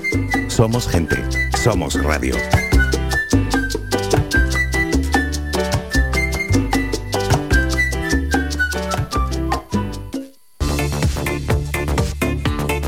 Si vienes a Tejeda o Artenara, busca los mejores productos locales, fruto del esfuerzo de muchas personas que día a día trabajan para mantener sus tradiciones de generación en generación. En Supermercado Udaco Artenara y Panadería de Artenara Abraham Romero puedes encontrar muchos de estos productos, pero además el pan de Artenara, los mejores panes de la cumbre de Gran Canaria. Compruébalo en nuestras tiendas de Artenara y Tejeda o búscanos en Facebook, Twitter o Instagram. Supermercado Udaco Artenara y Panadería de Artenara Abraham Romero.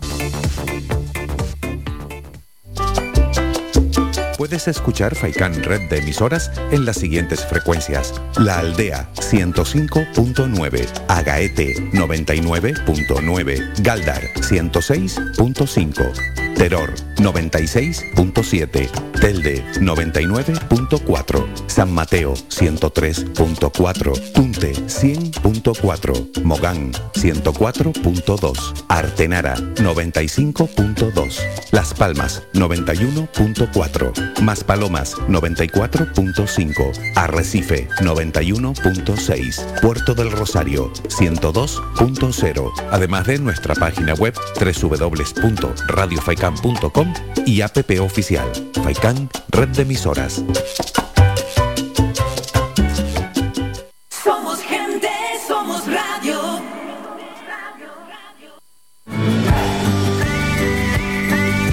Escuchas Las Mañanas de Faikán con Álvaro Fernández.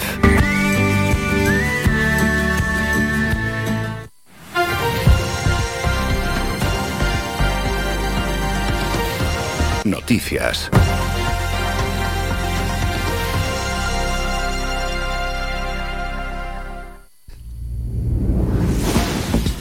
Momento ya para más información. Tenerife pasó hoy a nivel de alerta 4 y La Palma, Lanzarote y La Graciosa a nivel 3 ante la evolución de sus indicadores epidemiológicos. Estos cambios de nivel han entrado en vigor esta medianoche quedando supeditados a revaluaciones periódicas. Según este informe, Tenerife ha evolucionado sostenidamente en una tendencia alcista de los indicadores de incidencia acumulada en nivel de riesgo muy alto y también en los indicadores asistenciales que han ido progresivamente situándose en un porcentaje de ocupación de camas con cuidados críticos ya en las últimas semanas en nivel de riesgo muy alto.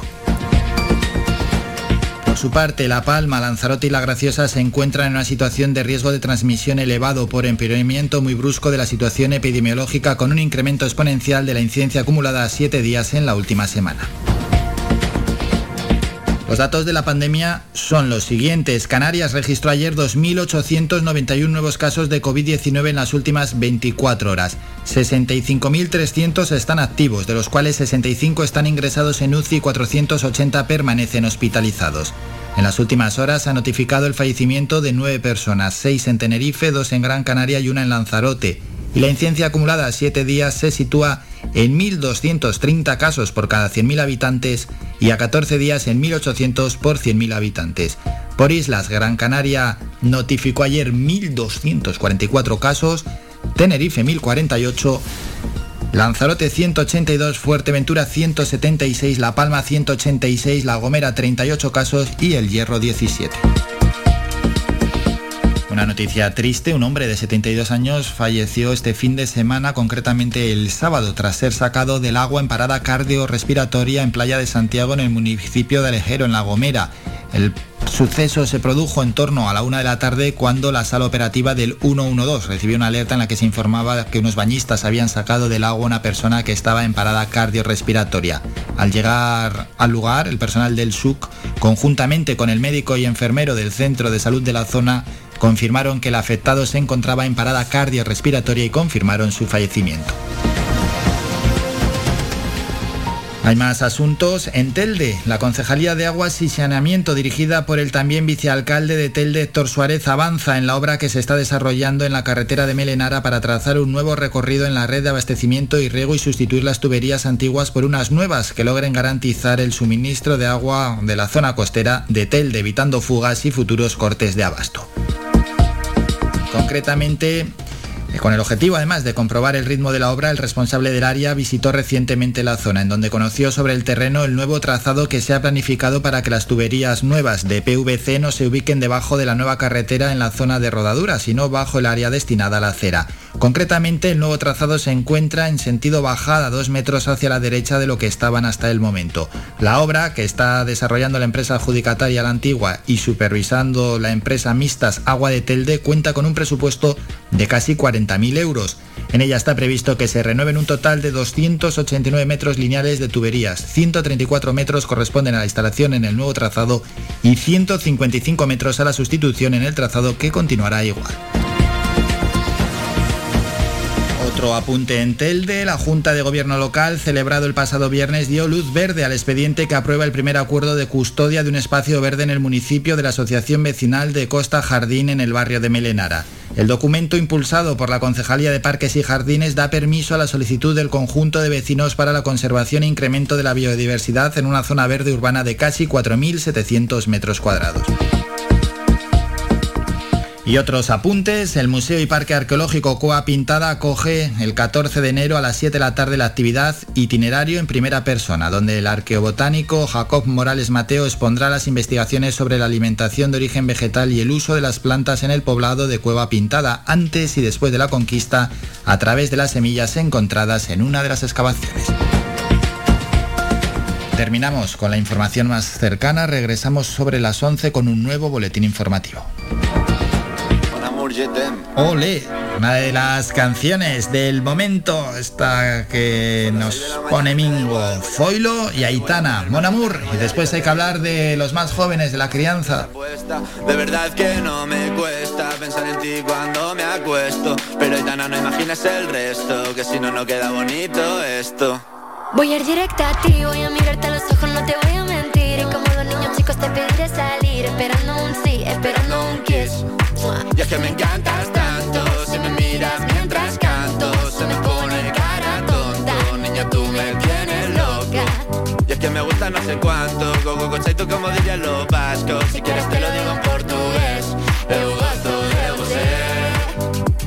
Se me paraliza el cuerpo cuando vas a besarme, me acuerdo de ti cuando voy a maquillarme, cantando los conciertos te imagino delante, siendo el más elegante, siendo el más importante. Grabando con Aitana ya pensando en buscarte. Y yo en cruzar el charco para poder ir a verte. No importa el idioma, solo quiero cantarte. Mon amor, amor es mío, solo quiero comer Cuando te veo mamá, como Fórmula One Paso de cero a cien, contigo implosioné De ti me envenené, yo ya no sé qué hacer Me abrazaste y volé, te juro que volé. Es que me encantas tanto Si me miras mientras canto Se me pone cara tonta. Niño, tú me tienes loca. Y es que me gusta no sé cuánto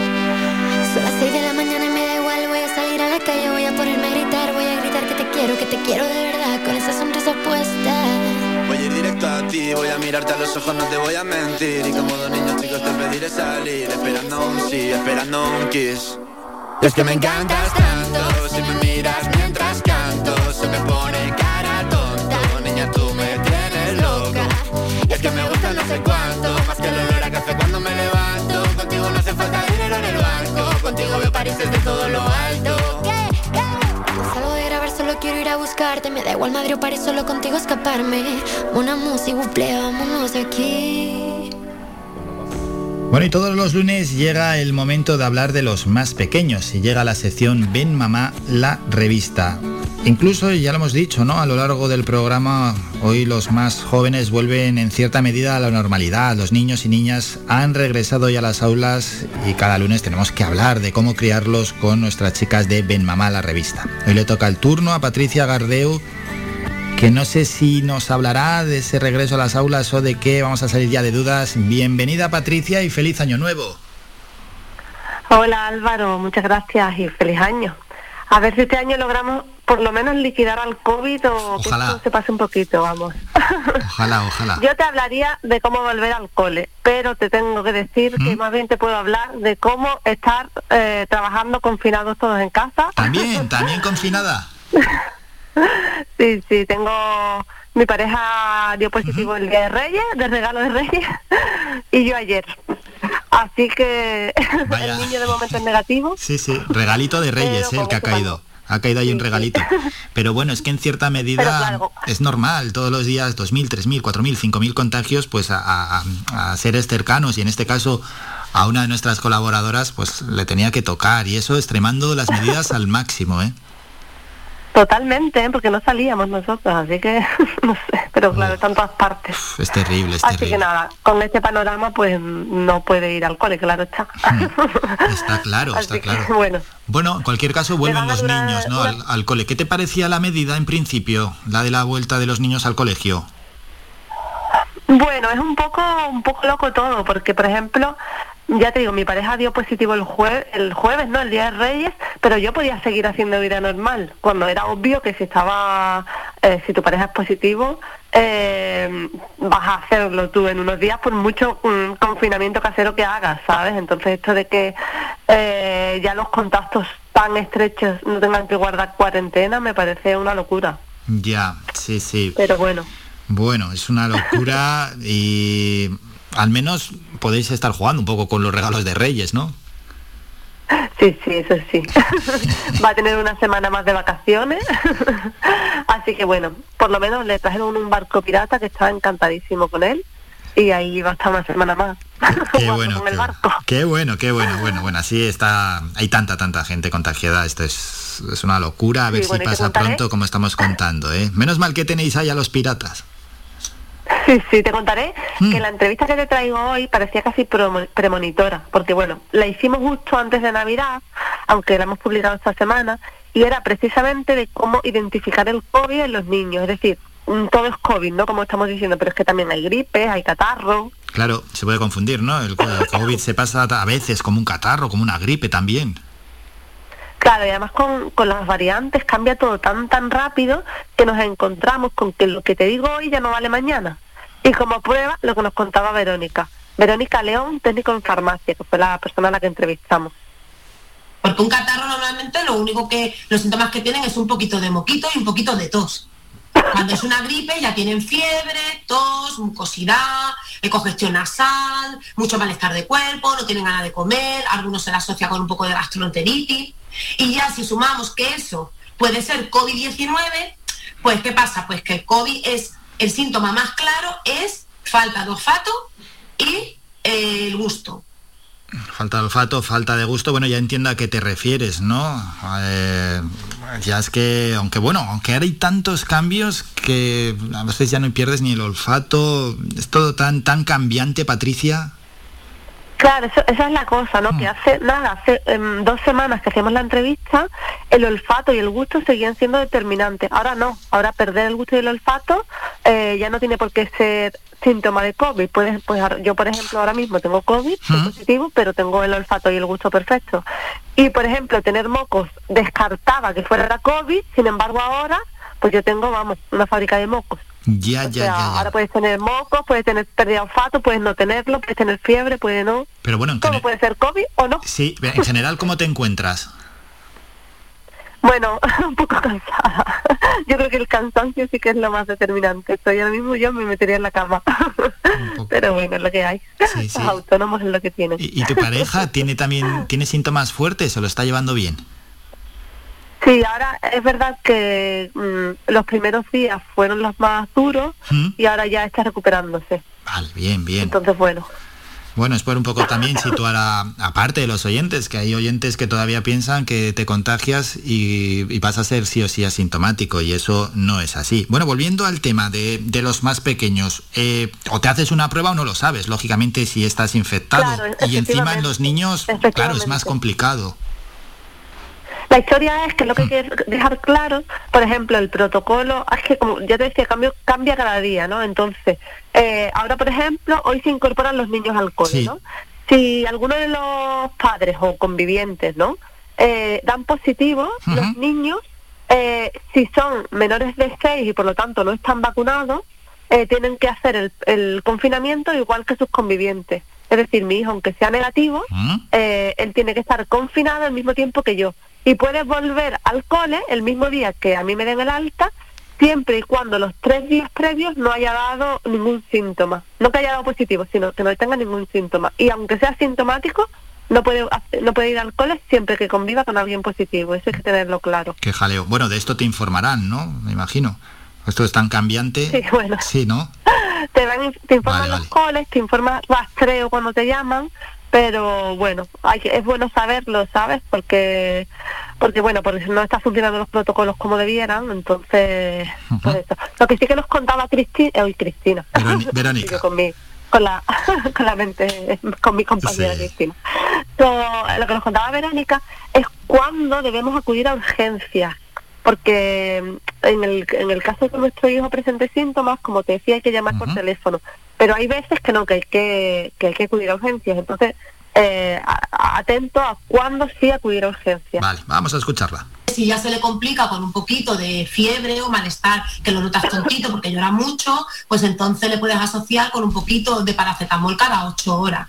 ¿Vale? Si ya vemos que empieza también, tanto en bebé como un poquito más mayores, que tienen un poco de gastroenteritis, vómito, diarrea, entonces eh, podríamos ponerle un lo importante suero eh, oral, ¿vale? Hiposotónico y luego también pues un probiótico que es súper importante. Pero si ya vemos también que tienen demasiada fiebre, demasiado moco, que encima le está afectando ya las vías respiratorias, que tú lo ves muy cogido al pecho, hay que llevarlo al médico. Siendo tan pequeñitos hay que ir al médico, sí o sí. Hay que ir al médico sí o sí. Patricia, en tu caso, bueno, y como experiencia que ya tienes, hay un poco de todo, ¿no? Los padres primerizos que pecan, que a la menor de cambio quieren ir al médico, otros que son algo más reacios. eh, Bueno, puede hacer también ese reacio que se complique la situación. ¿Cómo lo valoras? Claro, yo la verdad te diré que como madre, ante la duda prefiero llevarlo.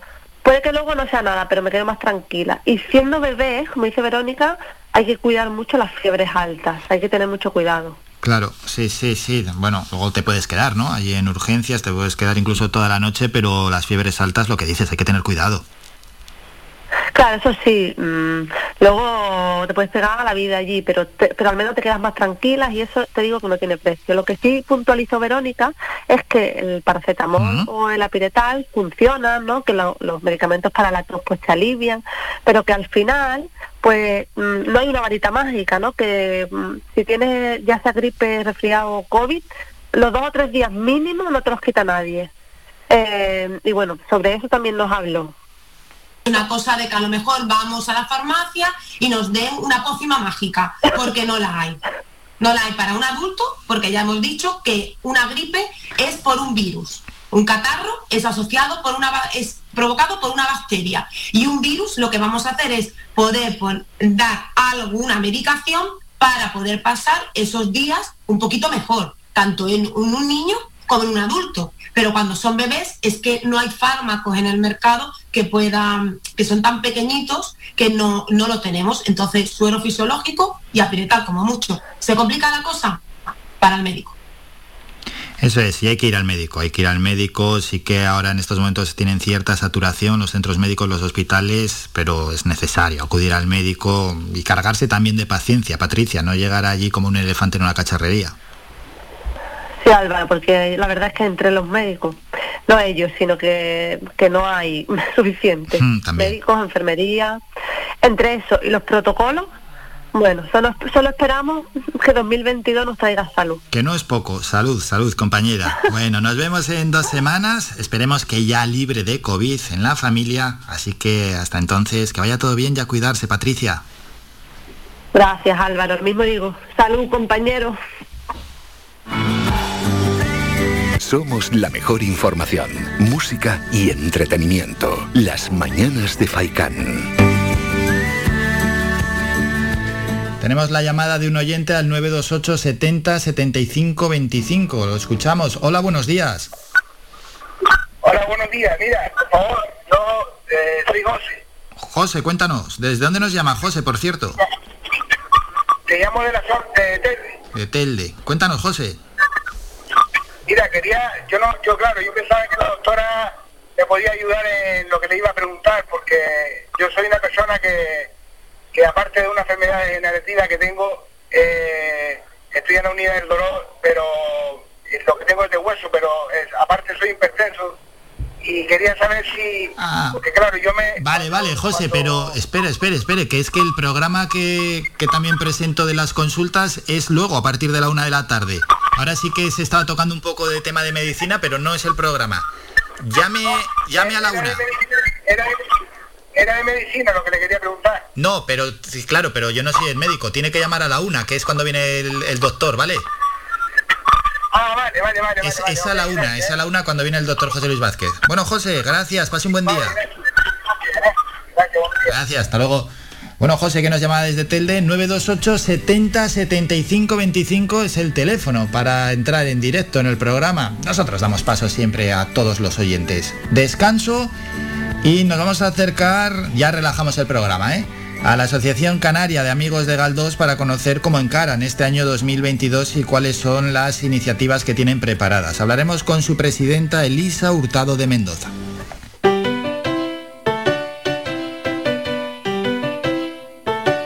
Estás escuchando Faikan Red de emisoras Gran Canaria.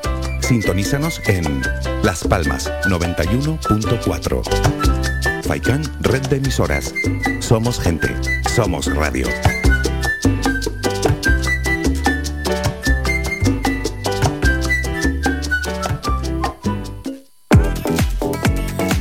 Cualquier hora y para cualquier problema, llegan los coches amarillos. Llega Desatascos Jumbo 928 230265. Desatascos domésticos industriales y de redes ayuntamientos. Vaciado de pozos, achique de agua, aljibes o por lluvias. Tratamiento de legionela. Trabajos en todo tipo de embarcaciones. 638 748 731. Limpiezas de choque y localización de arquetas ocultas. Más de 34 años sin descanso. 24 horas sin excepción. 928 230265. Pioneros en limpieza de estanques y redes heredades de agua. No contrate intermediarios. Llámenos directo y ahorre tiempo y dinero. 638 748 731.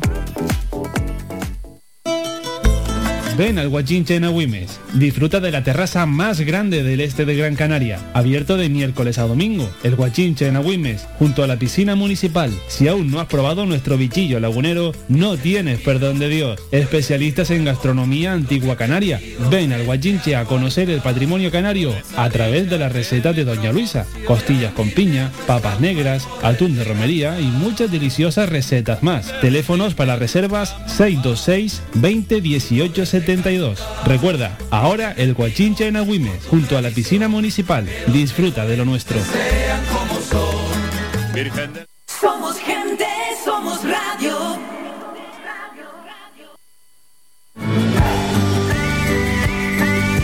Escuchas Las Mañanas de Faicán con Álvaro Fernández. Y es que en este inicio de 2022 nos gusta hablar con diferentes agrupaciones, asociaciones, organizaciones, etcétera, para conocer cómo encaran este año nuevo y cómo han vivido el año 2021 que ya hemos dejado atrás. Ahora es el turno para hablar con la Asociación Canaria de Amigos de Galdós y en cualquier caso con su presidenta Elisa Hurtado de Mendoza. Elisa, buenos días. Hola, buenos días. ¿Qué tal? ¿Cómo estáis? Muy bien, encantada de, de saludarte y, y muchísimas gracias por, por eh, ocuparte de nosotros, que somos una pequeña asociación, pero, pero vamos, bastante fuertita, ¿eh? Sí, hombre, y eh, para todos aquellos que nos conozcan, así mostrar cuál es vuestra labor y qué es lo que hacéis. Bueno, antes de nada, preguntar por el año 2021. Me imagino que fácil, fácil no habrá sido para la asociación. No, no, para nada, no, no solamente fácil, sino que la verdad que fue un corte tremendo, aparte de, nosotros teníamos tanta ilusión en el, en el 2020 y continuar en el 2021 y, y fue tremendo, fue tremendo. No, no, no quiero ni, ni pensar en ello, ya pasó y ya, y ya, bueno, pues la, la mala suerte que siempre le ha seguido a don Benito, pero bueno, eh, aquí estamos otra vez y, y, mm, eh, queriendo empezar con fuerza y, y con ánimo y, y eso para adelante otra vez. Eso es, al, al- final no perder la energía y las ganas y seguir No, hacia adelante no. y bueno, que haya No. ha servido como punto de inflexión, no es una ruptura, así que hay que hay que continuar. Sí, exactamente. Esa es la, la- motivación que nos que nos sigue y que nos lleva y que, y que queremos seguir adelante porque porque sí, don Benito mm, va, eh, ya, ya lo ha demostrado que él es más fuerte que todo y, y- y- y ahí va a estar. Nosotros nos marcharemos, pero pero él él seguirá ahí y nosotros queremos aportar nuestro pequeño granito de arena para para seguir engrandeciéndolo, ¿sabes? Eso es, él es, él es eterno al final, ahí quedan plasmadas todas sus obras que han dado la vuelta al mundo. Ah, sí, sí, sí, sí, sí, sí, sí, sí, eso es indiscutible, no, es imbatible. Yo, yo, para mí, yo eh, creo que, que, que sigue siendo el, el gran, el gran escritor en lengua castellana y, y que, que, bueno, que mm, yo no digo que no vaya a venir más gente y hoy en día hay gente muy buena, ¿no? Pero, pero él es imbatible. Él- cuando coges una obra de, de- Don Benito y la lees, mm, dices, bueno, ya aquí ya está.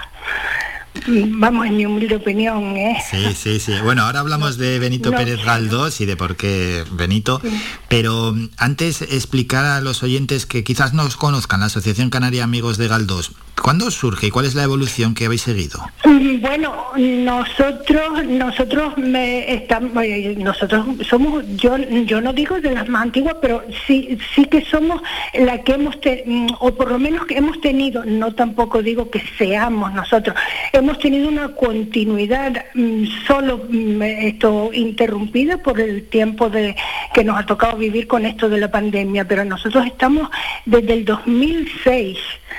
2006 y nuestro club de lectura ha sido, mm, vamos, eh, impresionante eh, en el sentido de la continuidad que hemos tenido. Estuvimos siete años que tuvimos de coordinadora a doña María Eugenia de la Nuez y fue muy novedoso nuestro club de lectura en esa época porque nosotros eh, no solamente leíamos, nos reuníamos para debatir sobre la obra que habíamos leído, sino que a la semana siguiente de haber hecho ese debate proyectábamos lo, lo que hubiese estado filmado con respecto a esa obra, por ejemplo, Fortunata y Jacinta, pues nosotros eh, proyectábamos en la Casa Museo también la serie.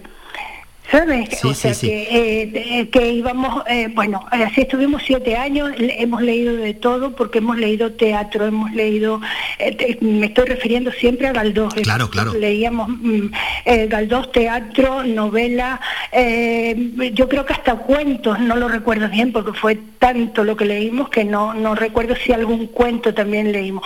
Y luego cuando terminó esa etapa, pues entonces eh, yo siempre tenía la, la, mm, la cosa de decir, los, mm, no se conocen bien los episodios, los episodios eh, es una cosa que la gente habla, sí, don Benito escribió los episodios, pero no, no los conocen. Entonces se lo propuse a doña Yolanda Arencibia, que es la galdosiana por, por excelencia y, y del mundo mundial, me atrevo a decirlo, y entonces ella, ella se implicó con, conmigo y, y entonces leímos los, los mm, 46 episodios seguidos. Estuvimos cuatro años con, con tan buena suerte y mala suerte, pero que terminamos el último y a los 15 días nos confinaron. Bueno, pero ahí, que ahí fue- se concluyó, bueno, estuvo pero- bien, ¿no? No, y que, pero fue que fue una maravilla, Sí. una maravilla, además con una aceptación por parte del público. Somos el, el club de lectura que creo que tenemos más en, en nuestros debates, mm, llegamos a tener hasta 30, 40 personas. Está con- claro que la, figura de Galdós, por qué la habéis elegido, está claro, pero realmente la sociedad conoce en profundidad a Benito Pérez Galdós y de ahí ese momento que tenéis también ustedes que tienen para debatir. Eh, la- la- a don Benito se le conoce porque, por supuesto, todo el mundo sabe quién es Galdós. Eh, bueno, independiente de que, de que alguna persona te diga eh, que, eh, ah, sí, el teatro. Hay un teatro que se llama ahí en Las Palmas. Sí, Galdós sí, tal, y que pero tiene bueno, a calles y tal por toda España, sí, y que aprecian los sí, billetes, sí, pero claro, lo que es la obra es, es lo que pregunto. Ahora, la obra, no, no, no, no, no, no, no, la obra, la obra hay que trabajarla y seguirla trabajando y seguir insistiendo y seguir eh, eso, eh, era, era nuestra misión en, en la asociación era eso, eso, el, seguir adelante, el, ir a los colegios, hablarle a los niños, eh, que la gente conociera la ruta galdosiana eh, en Las Palmas, en, Las Palmas me estoy refiriendo a la ciudad de Las Palmas, hacer una ruta galdosiana donde eh, íbamos al colegio donde se educó, o sea, que la gente lo conozca, lo aprecie, porque si no lo aprecia, o sea, lo primero es que lo y después viene la lectura. Y ya en la lectura pues el que se engancha ya no lo deja.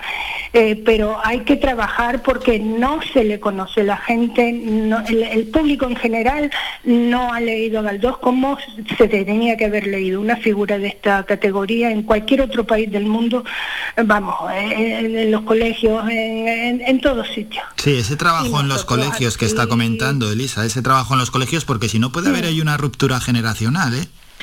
Claro, la que hubo, la que hubo, además a él, pues lo que yo digo, la mala suerte de, de, de, todo. No, no quiero meterme en jardines que no me corresponden, pero, pero fue un hombre con mucha mala suerte por sus ideas, por lo que escribió y, y, que no se le comprendió, no, no entendieron lo que él estaba, lo que él estaba diciendo con su, en su obra, porque él, él fue, él siempre cultivó un patriotismo cívico y, claro, aquí en España pues eso no se entendió de ninguna de las maneras.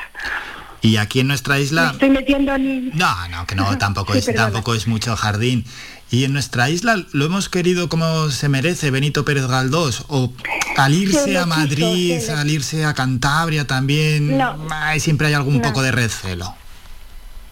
No, eh, ese recelo, um, ese, ese recelo fue fomentado por, por ciertas ciertos como vamos a bueno por, por bueno por el, tiempo que le tocó vivir.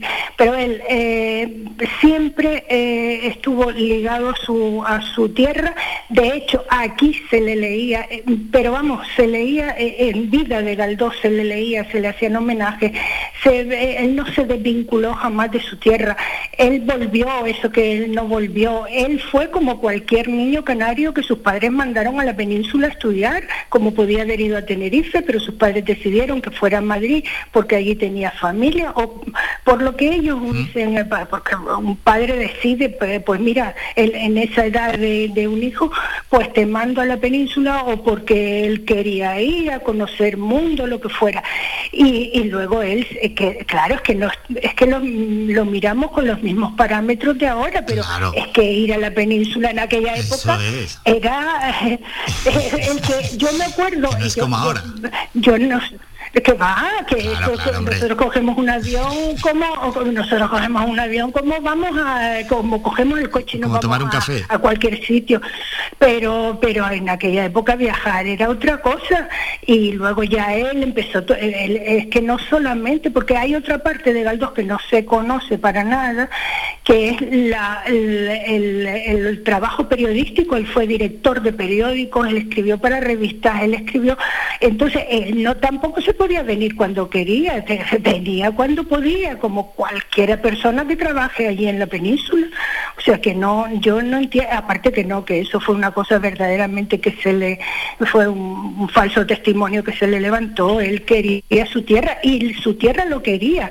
Aquí la obra de Galdós, todo el mundo en su casa tenía, tenía obra de Galdós porque lo leían y, y, las mujeres lo leían. Con, eh, claro que él escribía mm, justo en defensa de, la mujer, en quererla posicionar en la, en la sociedad y entonces eh, las mujeres como no iban a apoyarlo y sus paisanas por supuesto.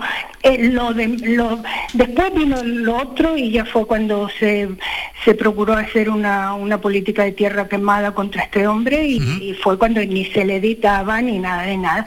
O sea que bueno y desde la administración ¿han valorado su figura desde la administración adecuadamente Em, eh, bueno, eh, siempre, siempre mm, yo por ejemplo, que, que soy una galdosiana, eh, hacer rima pues siempre me va a parecer poco, ¿no? Pero no, no, sí se ha hecho. El cabildo, el cabildo, por supuesto, mm, además mm, yo siempre reconozco la labor del cabildo desde el momento que se, que don Matías Guerra, que era el presidente, eh, que se ocupó de, de, que hubiese una casa museo, eh, en mayor o menor medida, tampoco tengo por qué ni, ni soy quien, eh, se han el Cabildo se ha ocupado siempre de, don Benito.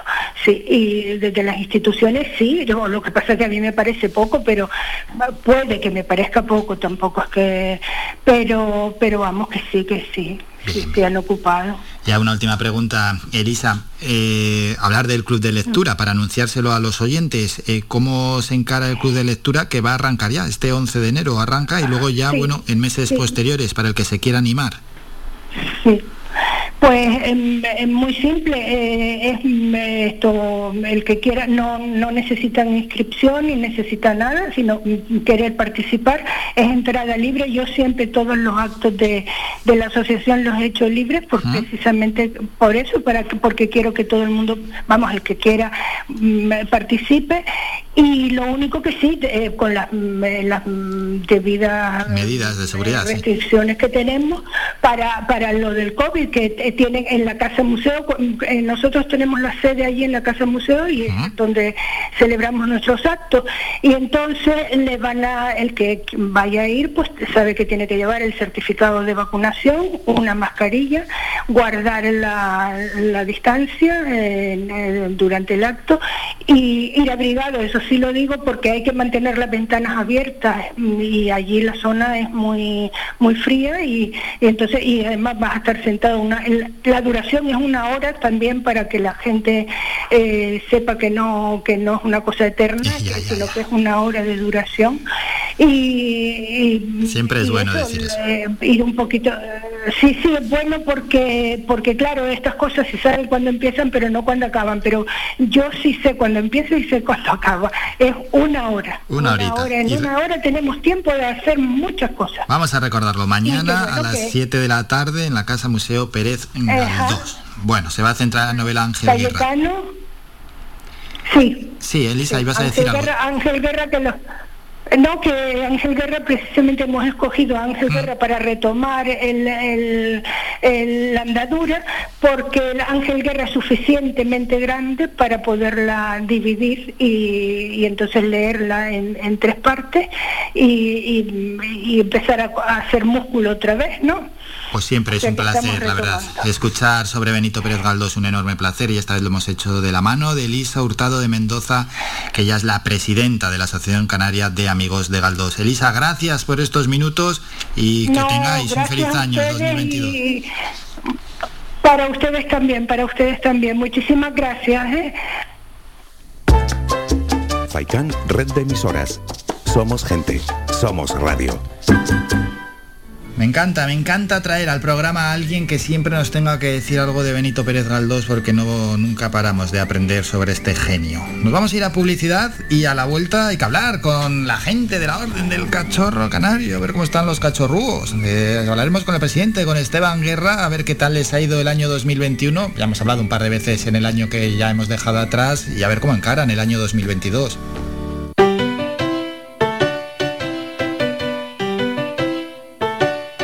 Estás escuchando Faikan Red de emisoras Gran Canaria. Sintonízanos en Las Palmas 91.4. Faikan Red de emisoras. Somos gente, somos radio.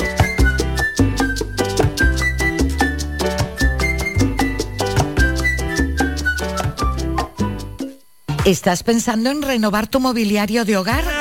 En Más que Sofá tienes una amplia exposición de canapés, colchones, escritorios, sofás, camaches, longs, dormitorios, electrodomésticos Todo lo que necesitas en Más que Sofá.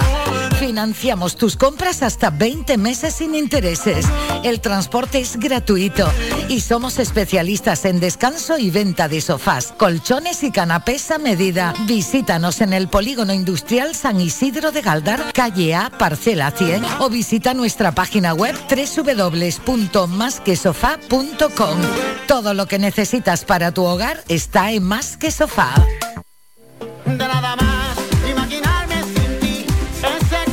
Restaurante Mi Niño abre sus puertas de lunes a viernes de las 7 de la mañana a 6 de la tarde. Le ofrecemos desayunos, menús variados caseros a precios asequibles. Disponemos además amplios salones para cualquier tipo de celebraciones. Infórmate o haga su reserva al 928 700602.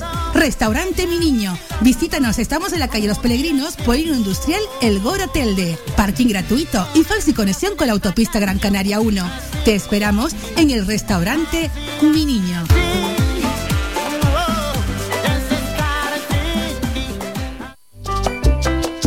Puedes escuchar Faikan Red de emisoras en las siguientes frecuencias. La Aldea 105.9, Agaete 99.9, Galdar 106.5. Terror 96.7, Telde 99.4, San Mateo 103.4, Tunte 100.4, Mogán 104.2, Artenara 95.2, Las Palmas 91.4, Maspalomas 94.5, Arrecife 91.6, Puerto del Rosario 102.0, además de nuestra página web www.radiofaikan.com y app oficial. Faikan, red de emisoras.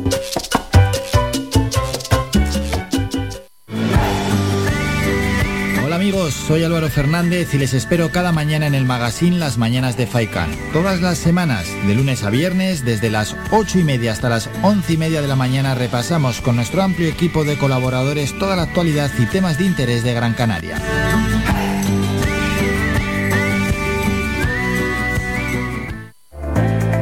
Faikan Red de Emisoras, emitiendo desde Gran Canaria, Lanzarote y Fuerteventura para el mundo. Escúchanos en internet www.radiofaikan.com.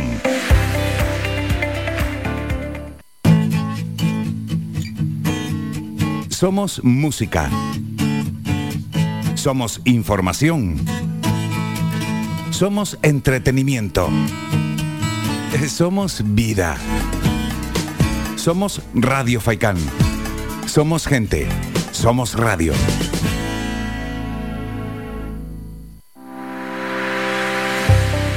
Descarga gratis nuestra app oficial Faikan Red de Emisoras y escúchanos en directo, además de todos nuestros programas en repetición, imágenes, vídeos y noticias.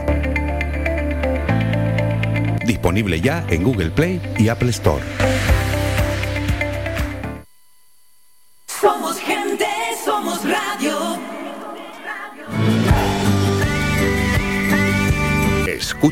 Las Mañanas de Faikán con Álvaro Fernández. Seguimos saludando a más agrupaciones, organizaciones, asociaciones. Esta vez tenemos que hablar con la Orden del Cachorro Canario, quien, con quienes ya hemos hablado varias veces en el año 2021 y para conocer cómo se encuentran los cachorrúos, cómo han vivido este año que dejamos atrás y por supuesto cómo encaran el 2022. Y quién mejor que su propio presidente, Esteban Guerra, para saludarlo y estar con él. Esteban, buenos días. Muy buenos días Álvaro y feliz año para ti los oyentes de tu magnífico programa. Gracias y el feliz de año. la mañana. Feliz año. ¿Cómo, ¿Cómo está la orden? ¿Qué tal están? Bueno, el- este año, como bien iniciaste el programa, el año eh, 21 que hemos pasado, a pesar de las mm, dificultades tremendas de, este dichosa, de esta dichosa pandemia del COVID, pues el, balance para nosotros ha sido positivo.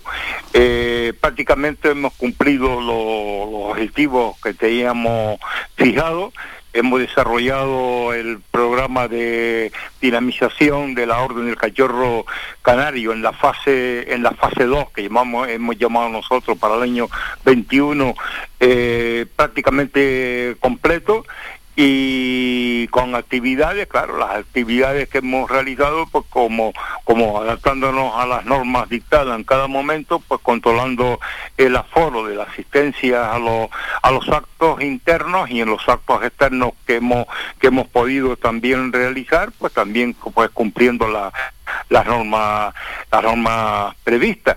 Eh, eso con, respecto a 2000 a 2021 se han realizado las que son presentaciones de, de libros prácticamente unas 17 presentaciones de libros en la orden del Cayorro Canario durante este durante este año pasado de autores todos todos canarios de escritores jóvenes escritores ya ya mayores eh, exposiciones de pintura, hemos realizado exposiciones de pintura, eh, la visita a municipio, nada más que hemos podido ir a, visitar el municipio de, de, Santa Brígida, que se realizó en, en noviembre, y ahora tenemos ya poniendo en marcha pues toda la para el año 2022 pues todo el programa completo de dinamización lo que denominamos la fase la fase 3 y ilusionado con bastante ilusión y mucho mucho trabajo haciendo todas las programaciones que necesitamos y, gracias también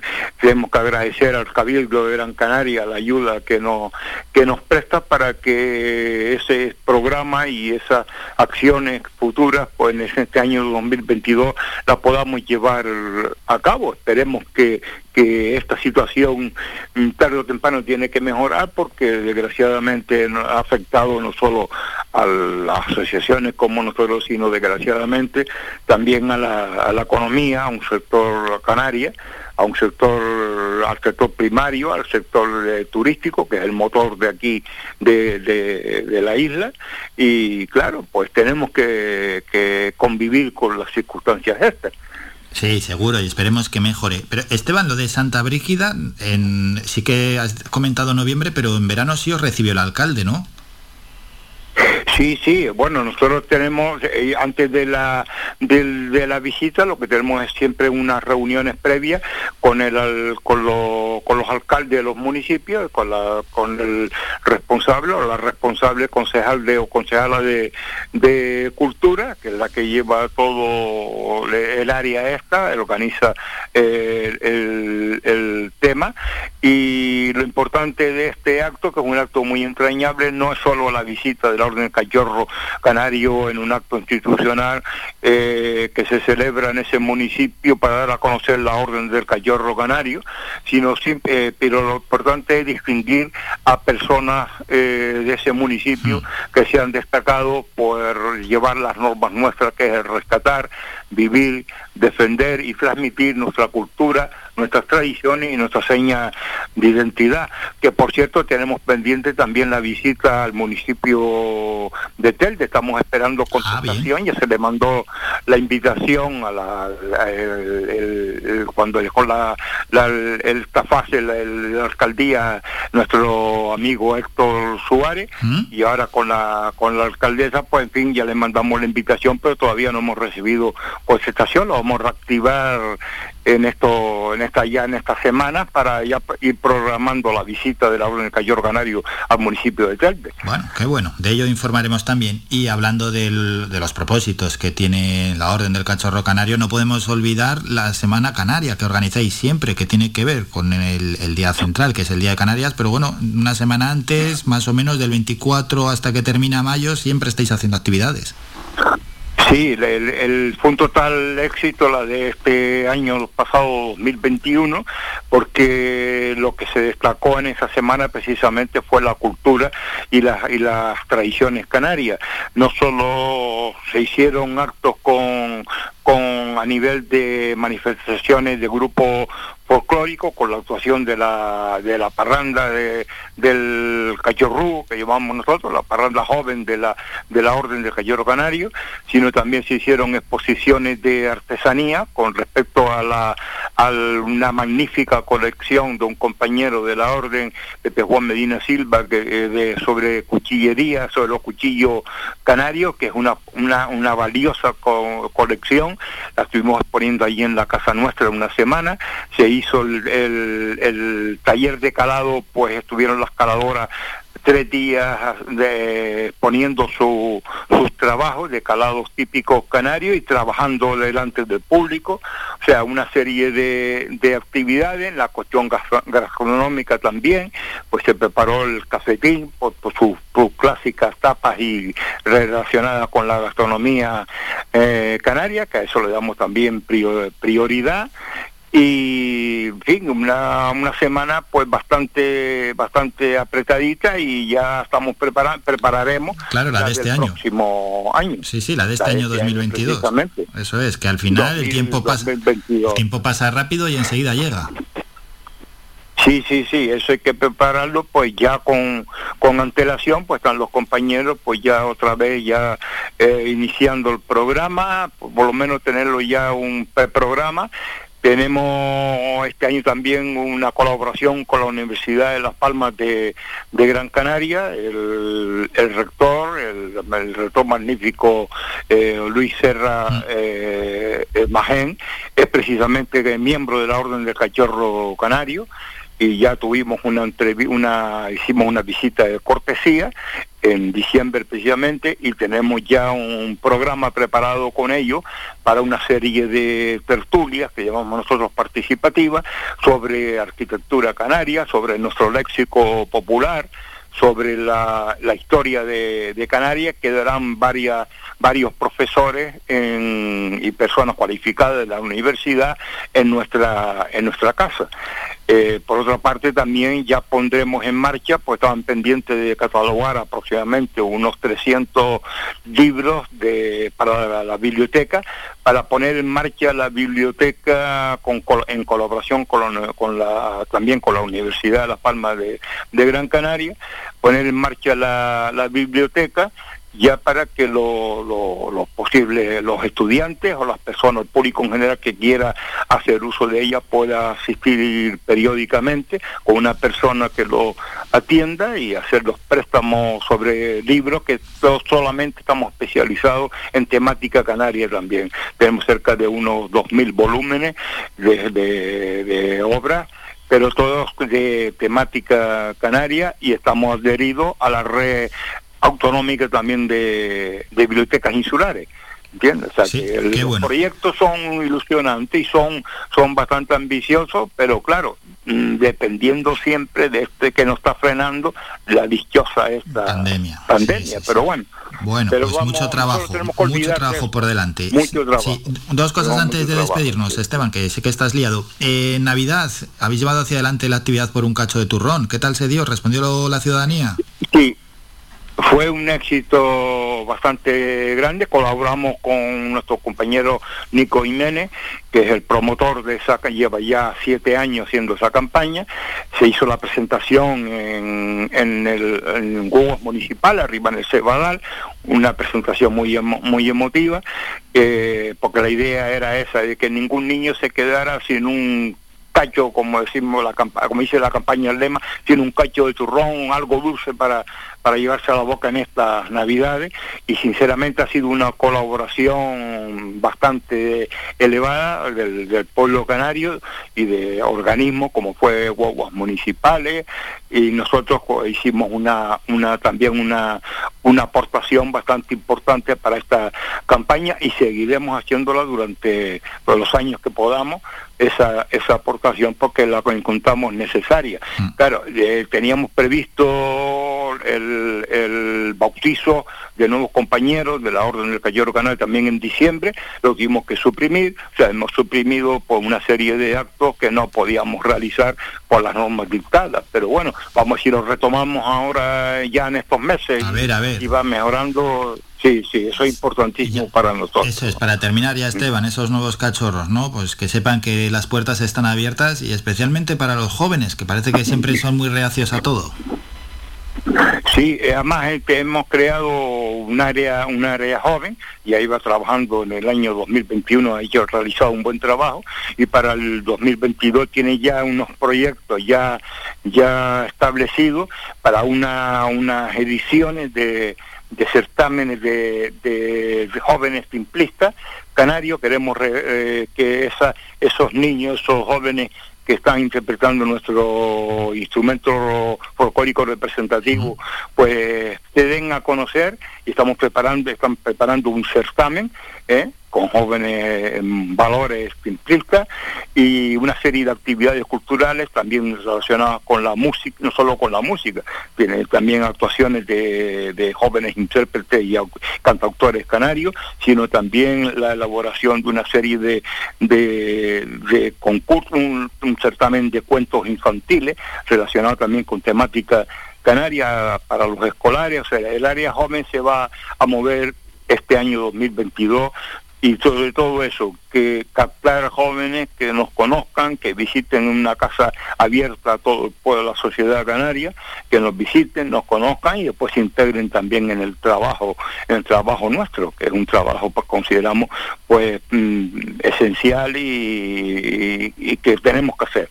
Eso es, es esencial y hay que hacerlo y es clave y que mejor que los jóvenes para mantener viva la orden del cacharro canario. Queríamos felicitaros y así lo hemos hecho hablando con Esteban Guerra. Esteban, como siempre, gracias por estos minutos. Feliz año nuevo para toda la Orden del Cachorro Canario y ya seguiremos hablando en cuanto pues vayan surgiendo más y más actividades. Gracias Esteban, un saludo. Por supuesto, un saludo cordial para ti de nuevo y para tus oyentes y siempre a tu disposición, Álvaro. Un abrazo muy fuerte. ¿eh?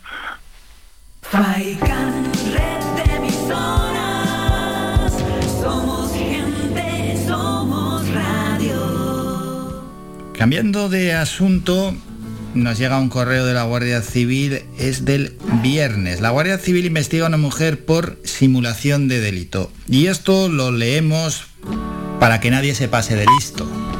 Son las horarias las 11, ahora vamos a ir ¿eh? con el boletín informativo, pero es importante eh, explicar esto. La investigada manifestó dos versiones, ya mal empezaba, distintas sobre cómo le habían sustraído el teléfono móvil. Y es que el equipo de investigación de la Guardia Civil de vecindario procedió a la investigación de una mujer de 35 años y vecina de la misma localidad como presunta autora de un delito de simulación de delito, es decir, mentir, decir directamente me han robado el móvil cuando no es verdad, no le habían robado el móvil. La investigación se inició hace ya bastante cosas tampoco a veces se alargan en el tiempo. Fue en el pasado 2020 cuando la presunta autora de los hechos presentó una denuncia ante la Guardia Civil argumentando que había dejado un teléfono móvil en un muro y en un despiste alguien se lo había robado. ¿Qué pasa? Pues que a la hora de formalizar la denuncia la investigada llegó a aportar una factura de un teléfono móvil de alta gama, claro, 1.090 euros. Dijo que costaba el teléfono móvil. Uno denuncia, la Guardia Civil investiga, lógicamente, por decir que te han robado el móvil no te van a dar siempre la razón, y más si vas con dos versiones distintas. ¿Qué sucedió? Que tras las pesquisas policiales se pudo saber que el terminal de telefonía jamás había sido sustraído y que además se había vuelto a utilizar por la misma persona, por lo que tras tomarse nuevamente declaración y relatar unos hechos distintos sobre el hurto, ya no tenía escapatoria. Ahora te dice la Guardia Civil, oye, tú estás utilizando el teléfono de otra versión y por tanto ha pasado a ser investigada. Tenemos que hacer un descanso, esa noticia que nos llegaba desde la Guardia Civil de Vecindario. Nos vamos a publicidad a la vuelta, boletín informativo, luego todo va sobre redes y luego sin fronteras.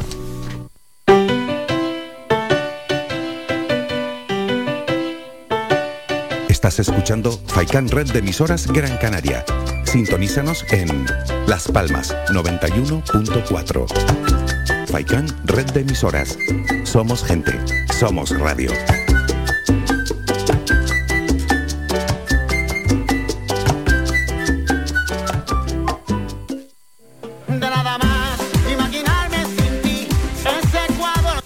Restaurante Mi Niño abre sus puertas de lunes a viernes de las 7 de la mañana a 6 de la tarde. Le ofrecemos desayunos, menús variados caseros a precios asequibles. Disponemos además amplios salones para cualquier tipo de celebraciones. Infórmate o haga su reserva al 928 700602. Restaurante Mi Niño. Visítanos, estamos en la calle Los Peregrinos, Polino Industrial, El Goro Telde. Parking gratuito y fácil conexión con la autopista Gran Canaria 1. Te esperamos en el restaurante Mi Niño.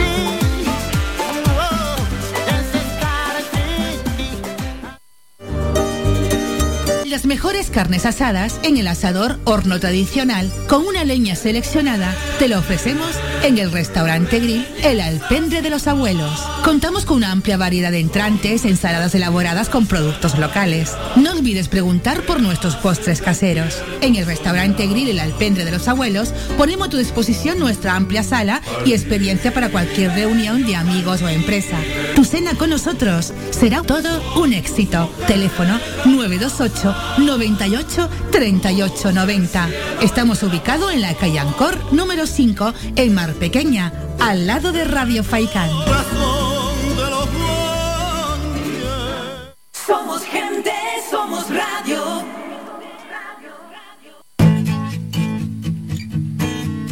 Somos música.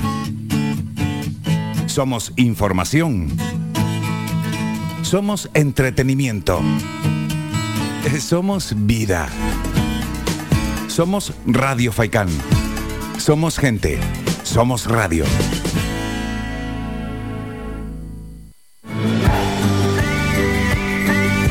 Escuchas Las Mañanas de Faicán con Álvaro Fernández.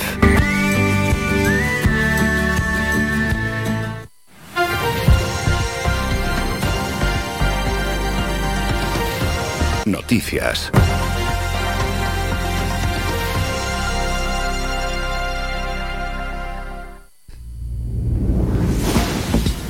Y empezamos este boletín informativo con otra noticia que nos ha transmitido la Guardia Civil. En este caso, en una operación conjunta con vigilancia aduanera de la Agencia Tributaria, incautó el pasado 31 de diciembre en Aguas Canarias un total de 46 fardos con 1.640 kilos de hachís que fueron tirados al mar por los ocupantes de una embarcación al verse rodeados. La actuación de la Guardia Civil se inició tras la información recibida a través de la colaboración ciudadana en la que se alertaba de una posible embarcación sospechosa y que se encontraba muy cerca de las costas de la isla de Tenerife. La Guardia Civil activó a diversas unidades del cuerpo, entre ellas la unidad de helicópteros de la zona de Canarias, el Servicio Marítimo Provincial, grupo de especialistas en actividades subacuáticas que con el apoyo de una embarcación de la Dirección Adjunta del Servicio de Vigilancia Aduanera consiguieron interceptar una embarcación tipo Zodiac a unas 15 millas de la isla. Así con el objetivo de localizar la embarcación sospechosa, el helicóptero de la Guardia Civil sobrevoló de inmediato toda la zona y una vez que la pudo avistar desde el aire se coordinó con las embarcaciones del Servicio Marítimo Provincial de la Guardia Civil y del GEAS para dirigir desde el aire su trayectoria hacia la embarcación sospechosa y conseguir así interceptarla. Tras varios intentos de huida por parte de los ocupantes de la embarcación y una vez que se vieron rodeados, comenzaron a tirar al mar varios de los fardos de hachís que transportaban. Finalmente fueron interceptados y detuvieron a tres ocupantes, dos hombres de 32 y 36 años y un menor de 16 años, los tres de nacionalidad marroquí. Cambiamos de asunto. Tenerife ha pasado hoy a nivel de alerta 4, La Palma, Lanzarote y La Graciosa a nivel 3 ante la evolución de sus indicadores epidemiológicos. Estos cambios de nivel entran en vigor ya y quedando supeditados a revaluaciones periódicas. Según este informe, Tenerife ha evolucionado sostenidamente en una tendencia alcista de los indicadores de incidencia acumulada en nivel de riesgo muy alto y los indicadores asistenciales han ido progresivamente situándose en un porcentaje de ocupación de camas de cuidados críticos ya en la última semana en nivel de riesgo muy alto. Por su parte, La Palma, Lanzarote y La Graciosa se encuentran en una situación de riesgo de transmisión elevado por empeoramiento muy brusco de la situación epidemiológica con un incremento exponencial de la incidencia acumulada a siete días en la última semana donde los datos de la pandemia son los siguientes. Canarias registró ayer 2.891 nuevos casos de COVID-19 en las últimas 24 horas. 6.300 están activos, 65 en la UCI y 480 permanecen hospitalizados. En las últimas horas se ha notificado el fallecimiento de 9 personas, 6 en Tenerife, 2 en Gran Canaria y uno en Lanzarote. Y la incidencia acumulada a 7 días en las islas se sitúa en 1.230 casos por cada 100.000 habitantes y a 14 días en 1.800 casos por 100.000 habitantes. Por islas, Gran Canaria notificó ayer 1.244 casos, Tenerife 1.048, Lanzarote 182, Fuerteventura 176, La Palma 186 casos, La Gomera 38 y El Hierro 17.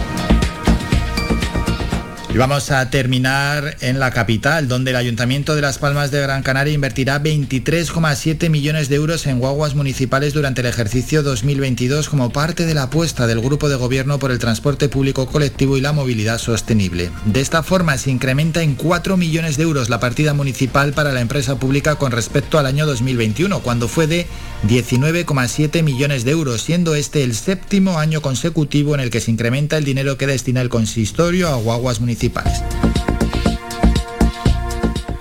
por su parte, el ayuntamiento, a través de la Concejalía de Salud Pública, ha recogido un total de 471 animales abandonados durante el pasado 2021. Supone un descenso del 2,3% con respecto a 2020, cuando se recogieron 482 animales. De total de esos animales rescatados, 243 fueron perros y 168 eran gatos. Y el último apunte en la capital, el Ayuntamiento de Las Palmas de Gran Canaria a través del Instituto Municipal de Deportes hizo el abono de las subvenciones a deportistas individuales federados correspondientes al año 2021 con un importe total de 60.000 euros, beneficiándose de esta ayuda un total de 80 deportistas capitalinos. Terminamos con la información más cercana.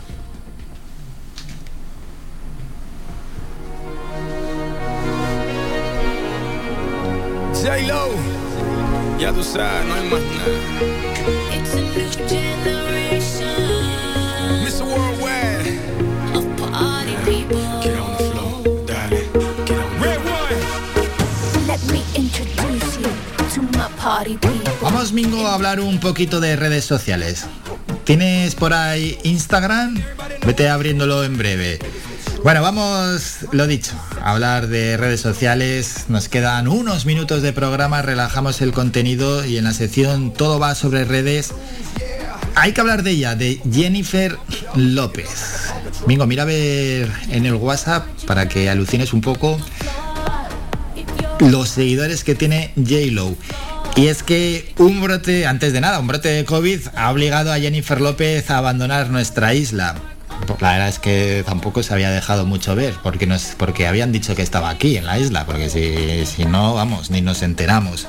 Menos cuando se quedó cruzado allí en la caravana en una curva y no iba ni para adelante ni para atrás, el resto poco hemos visto, ¿eh? algo han grabado en las Palmas de Gran Canaria y algo en San Bartolomé de Tirajana, pero poco se ha visto a Jennifer López. Bueno, en cualquier caso, esta primera visita ha sido breve, terminó antes de lo previsto y todo ello por culpa del coronavirus. La estrella estadounidense estaba aquí en nuestra isla grabando mm, es una película, se llama The Mother para Netflix. Mm, se marchó no porque no estuviera a gusto, que por cierto se la veía a gusto en un vídeo, sino por precaución y debido a un brote de virus en su equipo. La noticia fue avanzada por medios locales, ya lo dimos en, íbamos avanzando sobre lo que hacía Jennifer López gracias a la provincia de Canarias 7 y ha trascendido después de que varios casos de COVID-19 afectasen a varios miembros del equipo de rodaje, por lo que ha pasado a ser considerado como un brote. ¿Qué pasa? Pues que Netflix decidió inmediatamente cancelar el rodaje para evitar que los contagios aumentasen y afectasen a la mayor parte del equipo. Lógicamente, ¿no? Esto es lo que se hace y así se evitan consecuencias peores. Entre los nombres que forman este proyecto estaban en nuestra isla la gran Jennifer López, que de esta manera regresa a la interpretación. Luego había más estrellas, Jeffrey Fiennes, Omari Hardick o Gael García Bernal.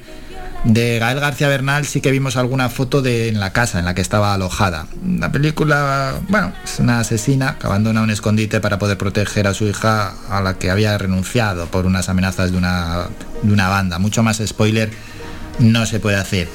Volverá, tiene que volver Jennifer López aquí a Gran Canaria, tiene que volver. Y luego el rodaje va a visitar otras zonas de nuestro continente, irá a otras ciudades de europeas y también va a ir a Fuerteventura. Estamos hablando mucho de nuestra isla, pero también tiene que visitar Fuerteventura. Además de estas ciudades también habían ensayado en otras ubicaciones. ¿eh?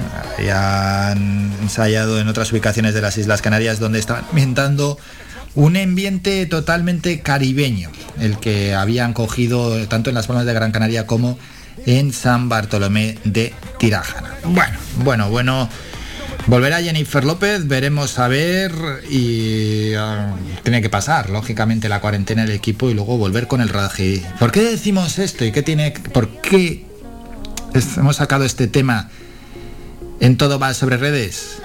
Porque Jennifer López es una de las personas más influyentes del mundo en las redes sociales. Seguidores Mingo 190 millones, ¿no? De seguidores en Instagram. 190 millones de seguidores. Es que hacer un cálculo de la influencia que puede tener Jennifer López, hombre, pues no es nada fácil. eh, que es una agencia especializada y, y- seguro que se le escurre hasta algún dato. Bueno, pues Jennifer López, que es una de las personas más influyentes del mundo en redes sociales, subió un vídeo en nuestra isla, si bien no era de gran importancia para nosotros. Vamos a escuchar eh, el vídeo y explicamos lo que se ve.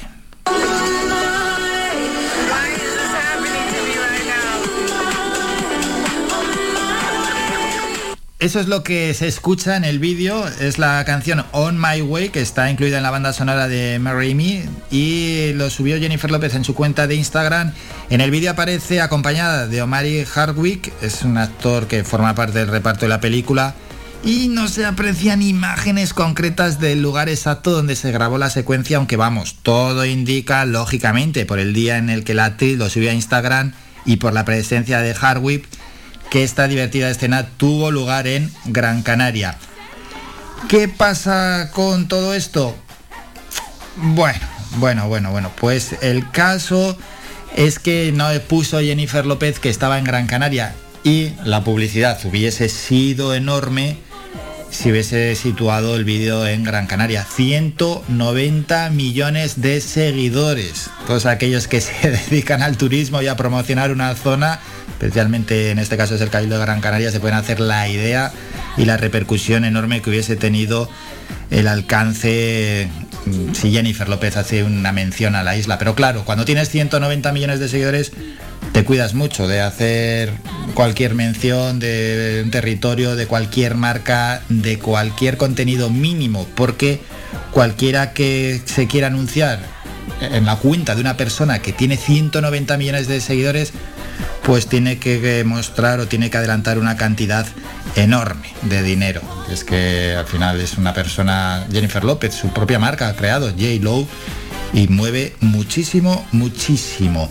Y aparte de eso, la influencia social que puede tener una persona con 190 millones de seguidores, nada que haga los challenges, esos retos que han lanzado famosos y que dan la vuelta al mundo. Por tanto, tener muy en cuenta la importancia que tiene cuando una persona de este calibre llega a nuestro territorio y si tiene un desliz y marca o deja cualquier pista que está aquí, la publicidad es enorme. Por ejemplo, Pau Gasol, que también tiene unos cuantos millones de seguidores, tuvo un buen detalle con nuestra isla y esto fue hace unos meses. Jugaba el Barcelona contra el Club Baloncesto Gran Canaria y Pau Gasol estaba a punto de retirarse y estaba en las filas del Fútbol Club Barcelona, que es como se llama el equipo de baloncesto, a pesar de que ponga la palabra fútbol por delante. Pues en su hotel de las canteras puso una imagen hablando del buen tiempo que le estaba acompañando en las Palmas de Gran Canaria y una imagen que se veía claramente que estaba en las canteras. Pues con una simple imagen se llega a millones de personas. La importancia que tienen, sobre todo estos famosos y todos sus seguidores, para llegar con esa facilidad a millones y millones de personas. A ver si Jennifer López en la próxima visita nos hace una pequeña mención a nuestra isla de Gran Canaria. Es complicado, no se le ha dejado ver, no se le ha visto nada, más que la llegada cuando llegaba en su jet privado.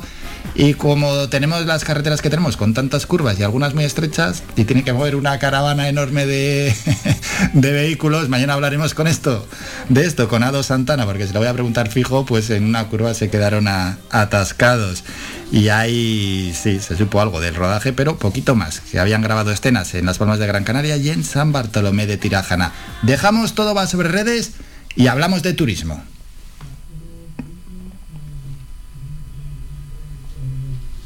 O dejamos sin un poquito... Ah, iba a decir domingo que si no dejábamos la canción, pero vale, vale, vamos con el turismo. Sin fronteras.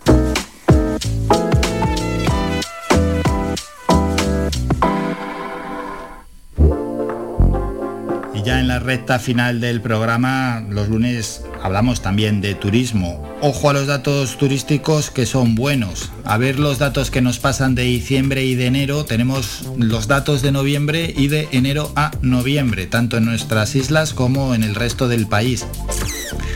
La COVID, hombre, sabemos que han cancelado reservas, las cosas como son. Bueno, de momento, los datos que tenemos, España septuplica el turismo y el gasto internacional en noviembre. En el mes de noviembre nuestro país registró un total de 3,3 millones de turistas internacionales, superando ampliamente los 457.000 del mismo mes de 2020, por lo que se habla ahí claramente de la recuperación del turismo.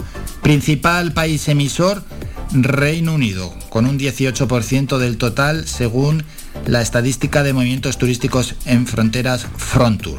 Gasto realizado alcanza los 3.748 millones de euros, multiplicando por 7, casi por 8, los 482 millones del año anterior, según Hostel Tour. En noviembre, desde Reino Unido llegaron casi 600.000 turistas, buena parte de ellos a nuestras islas un 18% del total y un aumento del 600% respecto a noviembre de 2020. Después, franceses con casi medio millón y alemanes con 480.000. Los países nórdicos suman 285.000 turistas en nuestro país en noviembre. Italia ocupa el quinto puesto con más de 209.000 visitantes. Eso para noviembre. Entre enero y noviembre pues el podio de los principales emisores entre enero y noviembre, esos 11 meses, los mantienen tres países que hemos comentado, pero con el orden alterado. Francia es el principal emisor, cerca de 5,3 millones de turistas en nuestro país, es un aumento del 42%. Alemania, 4,8 millones y Reino Unido, 3,9 millones de turistas. El número de turistas que utilizan el alojamiento de mercado como modo de alojamiento principal en noviembre aumentó un 749% en tasa anual. Dentro de este tipo, el alojamiento hotelero crece un 740% y la vivienda de alquiler un 1100%. Canarias, en noviembre, viajaron un millón de turistas a nuestras islas. Es un 530% más que en noviembre de 2020 y son unas buenas cifras. Principales países, Reino Unido con 310.000 y Alemania con 230.000 visitantes. Y luego ya están el resto de comunidades. Mm, Cataluña aumentó en noviembre casi un 1000% con 604.000 visitantes, que está realmente bien. Principalmente de Francia y luego hay de otros países. Y la tercera comunidad de destino después de Canarias y Cataluña es Andalucía. Y luego el resto de turistas a la comunidad madrileña, Baleares o Valencia. ¿Y quiénes han recibido más turistas en el acumulado de los 11 primeros meses de 2021?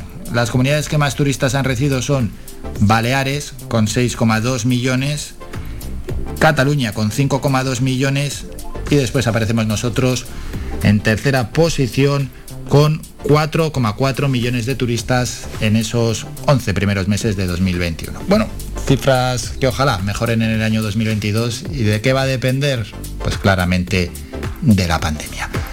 Nos vamos a ir a publicidad, dejamos este de breve apunte que hemos hecho sobre turismo, es un muy breve descanso y a la vuelta tenemos que ir ya con el cierre.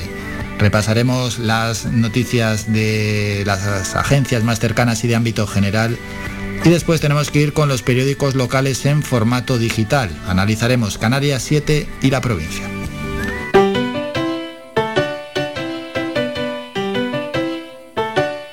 Estás escuchando Faikan Red de emisoras Gran Canaria. Sintonízanos en Las Palmas 91.4. Faikan Red de emisoras. Somos gente. Somos radio.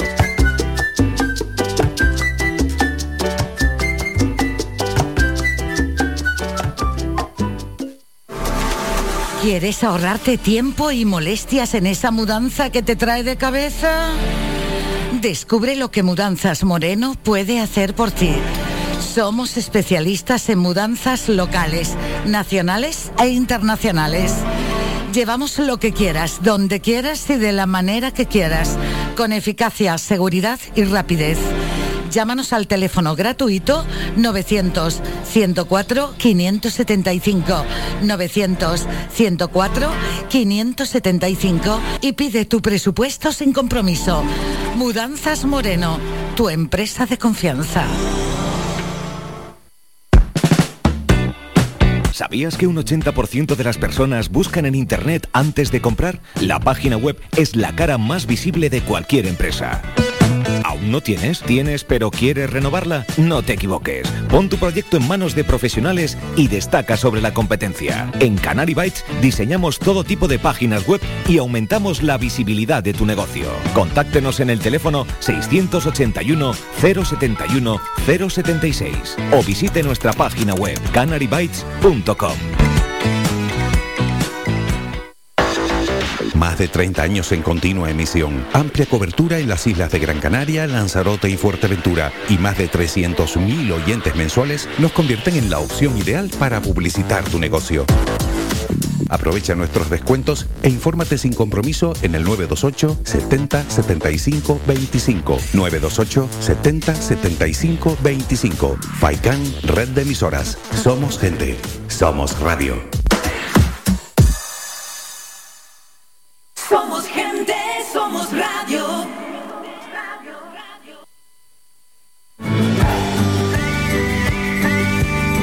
Escuchas Las Mañanas de Faicán con Álvaro Fernández.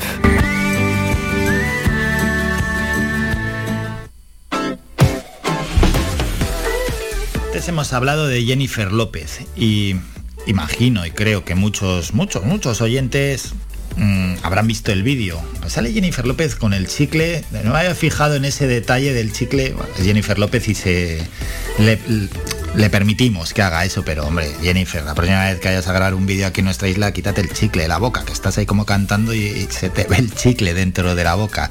Y luego la caravana se quedó encajada, eh, bueno, era en San Bartolomé de Tirajana, concretamente en la zona de mm, en Monte León. Allí se quedó encajada por parte de un vehículo de la caravana. No es fácil tampoco por allí transitar con vehículos grandes. Vamos con el repaso, en este caso, a agencias de ámbito local y luego general. Canarias tiene un déficit de más de 8.000 plazas en residencias de mayores. Suma 2.891 nuevos contagios y 9 fallecidos en las últimas 24 horas.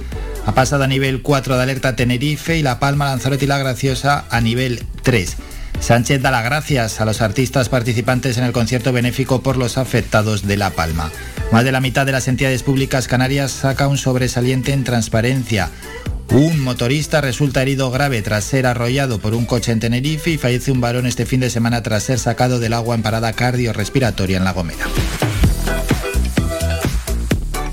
Ya de ámbito general, el PP cree que Sánchez no se atreve a cesar a Garzón para no emprender una batalla con Yolanda Díaz. Mañueco dice que convocó elecciones en Castilla y León porque Sánchez se quería hacer con los gobiernos en los despachos. Sánchez defiende la calidad de la carne que produce España, lamenta la polémica de Garzón, pero evita hablar de su cese.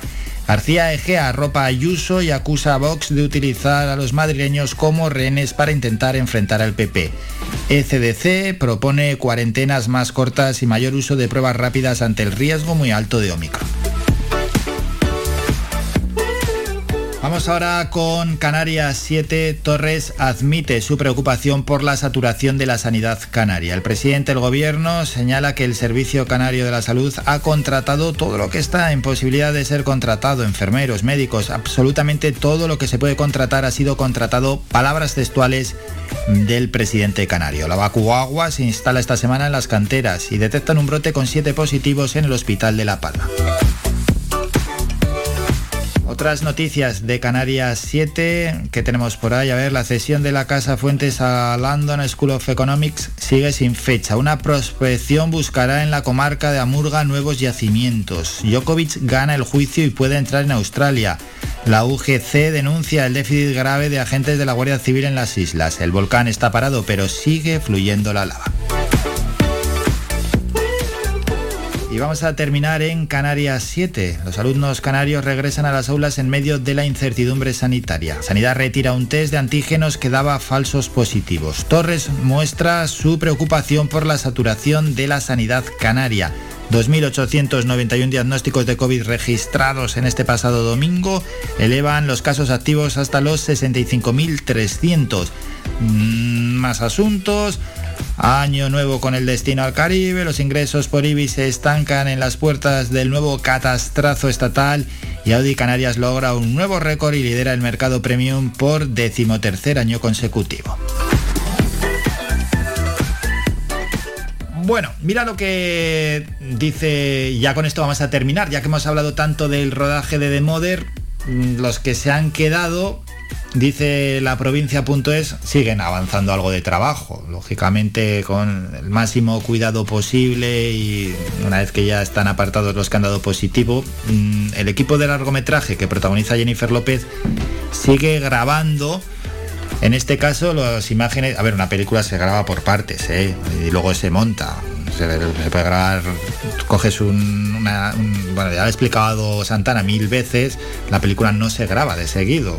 Las escenas que se graban en Gran Canaria pueden aparecer en el minuto 10, en el 20, en el 50, en el 80 y luego ya se edita. Bueno, lo que van a hacer es en este momento en la capital escenas con los dobles. Los dobles van a ser los que graben las siguientes escenas. Y según la provincia.es, el elenco principal con Jennifer López a la cabeza se va a reincorporar dentro de un mes, a mitad de febrero. Casi nada. La COVID-19 lo que va a retrasar el rodaje de esta película. Nos vamos, Mingo, ponemos punto y final al programa. Recordamos a la una el doctor José Luis Vázquez, que nadie se líe. José de Telde nos llamó que quería preguntar al doctor y ya le hemos recordado que es hoy a la una. A las dos, Faicán Deportivo con toda la actualidad deportiva y con especial atención a la Unión Deportiva Las Palmas 1, Almería 1. Y luego a las seis y media llega ese pedazo programa de tarde, Locos de Remate. Por nuestra parte esto es todo, nos citamos ya para mañana martes a partir de las ocho y media de la mañana. Hasta entonces, reciban un saludo de Mingo Montes de Oca y otro de mi parte de Álvaro Fernández. Sean felices y no se olviden de sonreír. Ha escuchado Las Mañanas de Faicán con Álvaro Fernández. Le esperamos de lunes a viernes de ocho y media a once y media.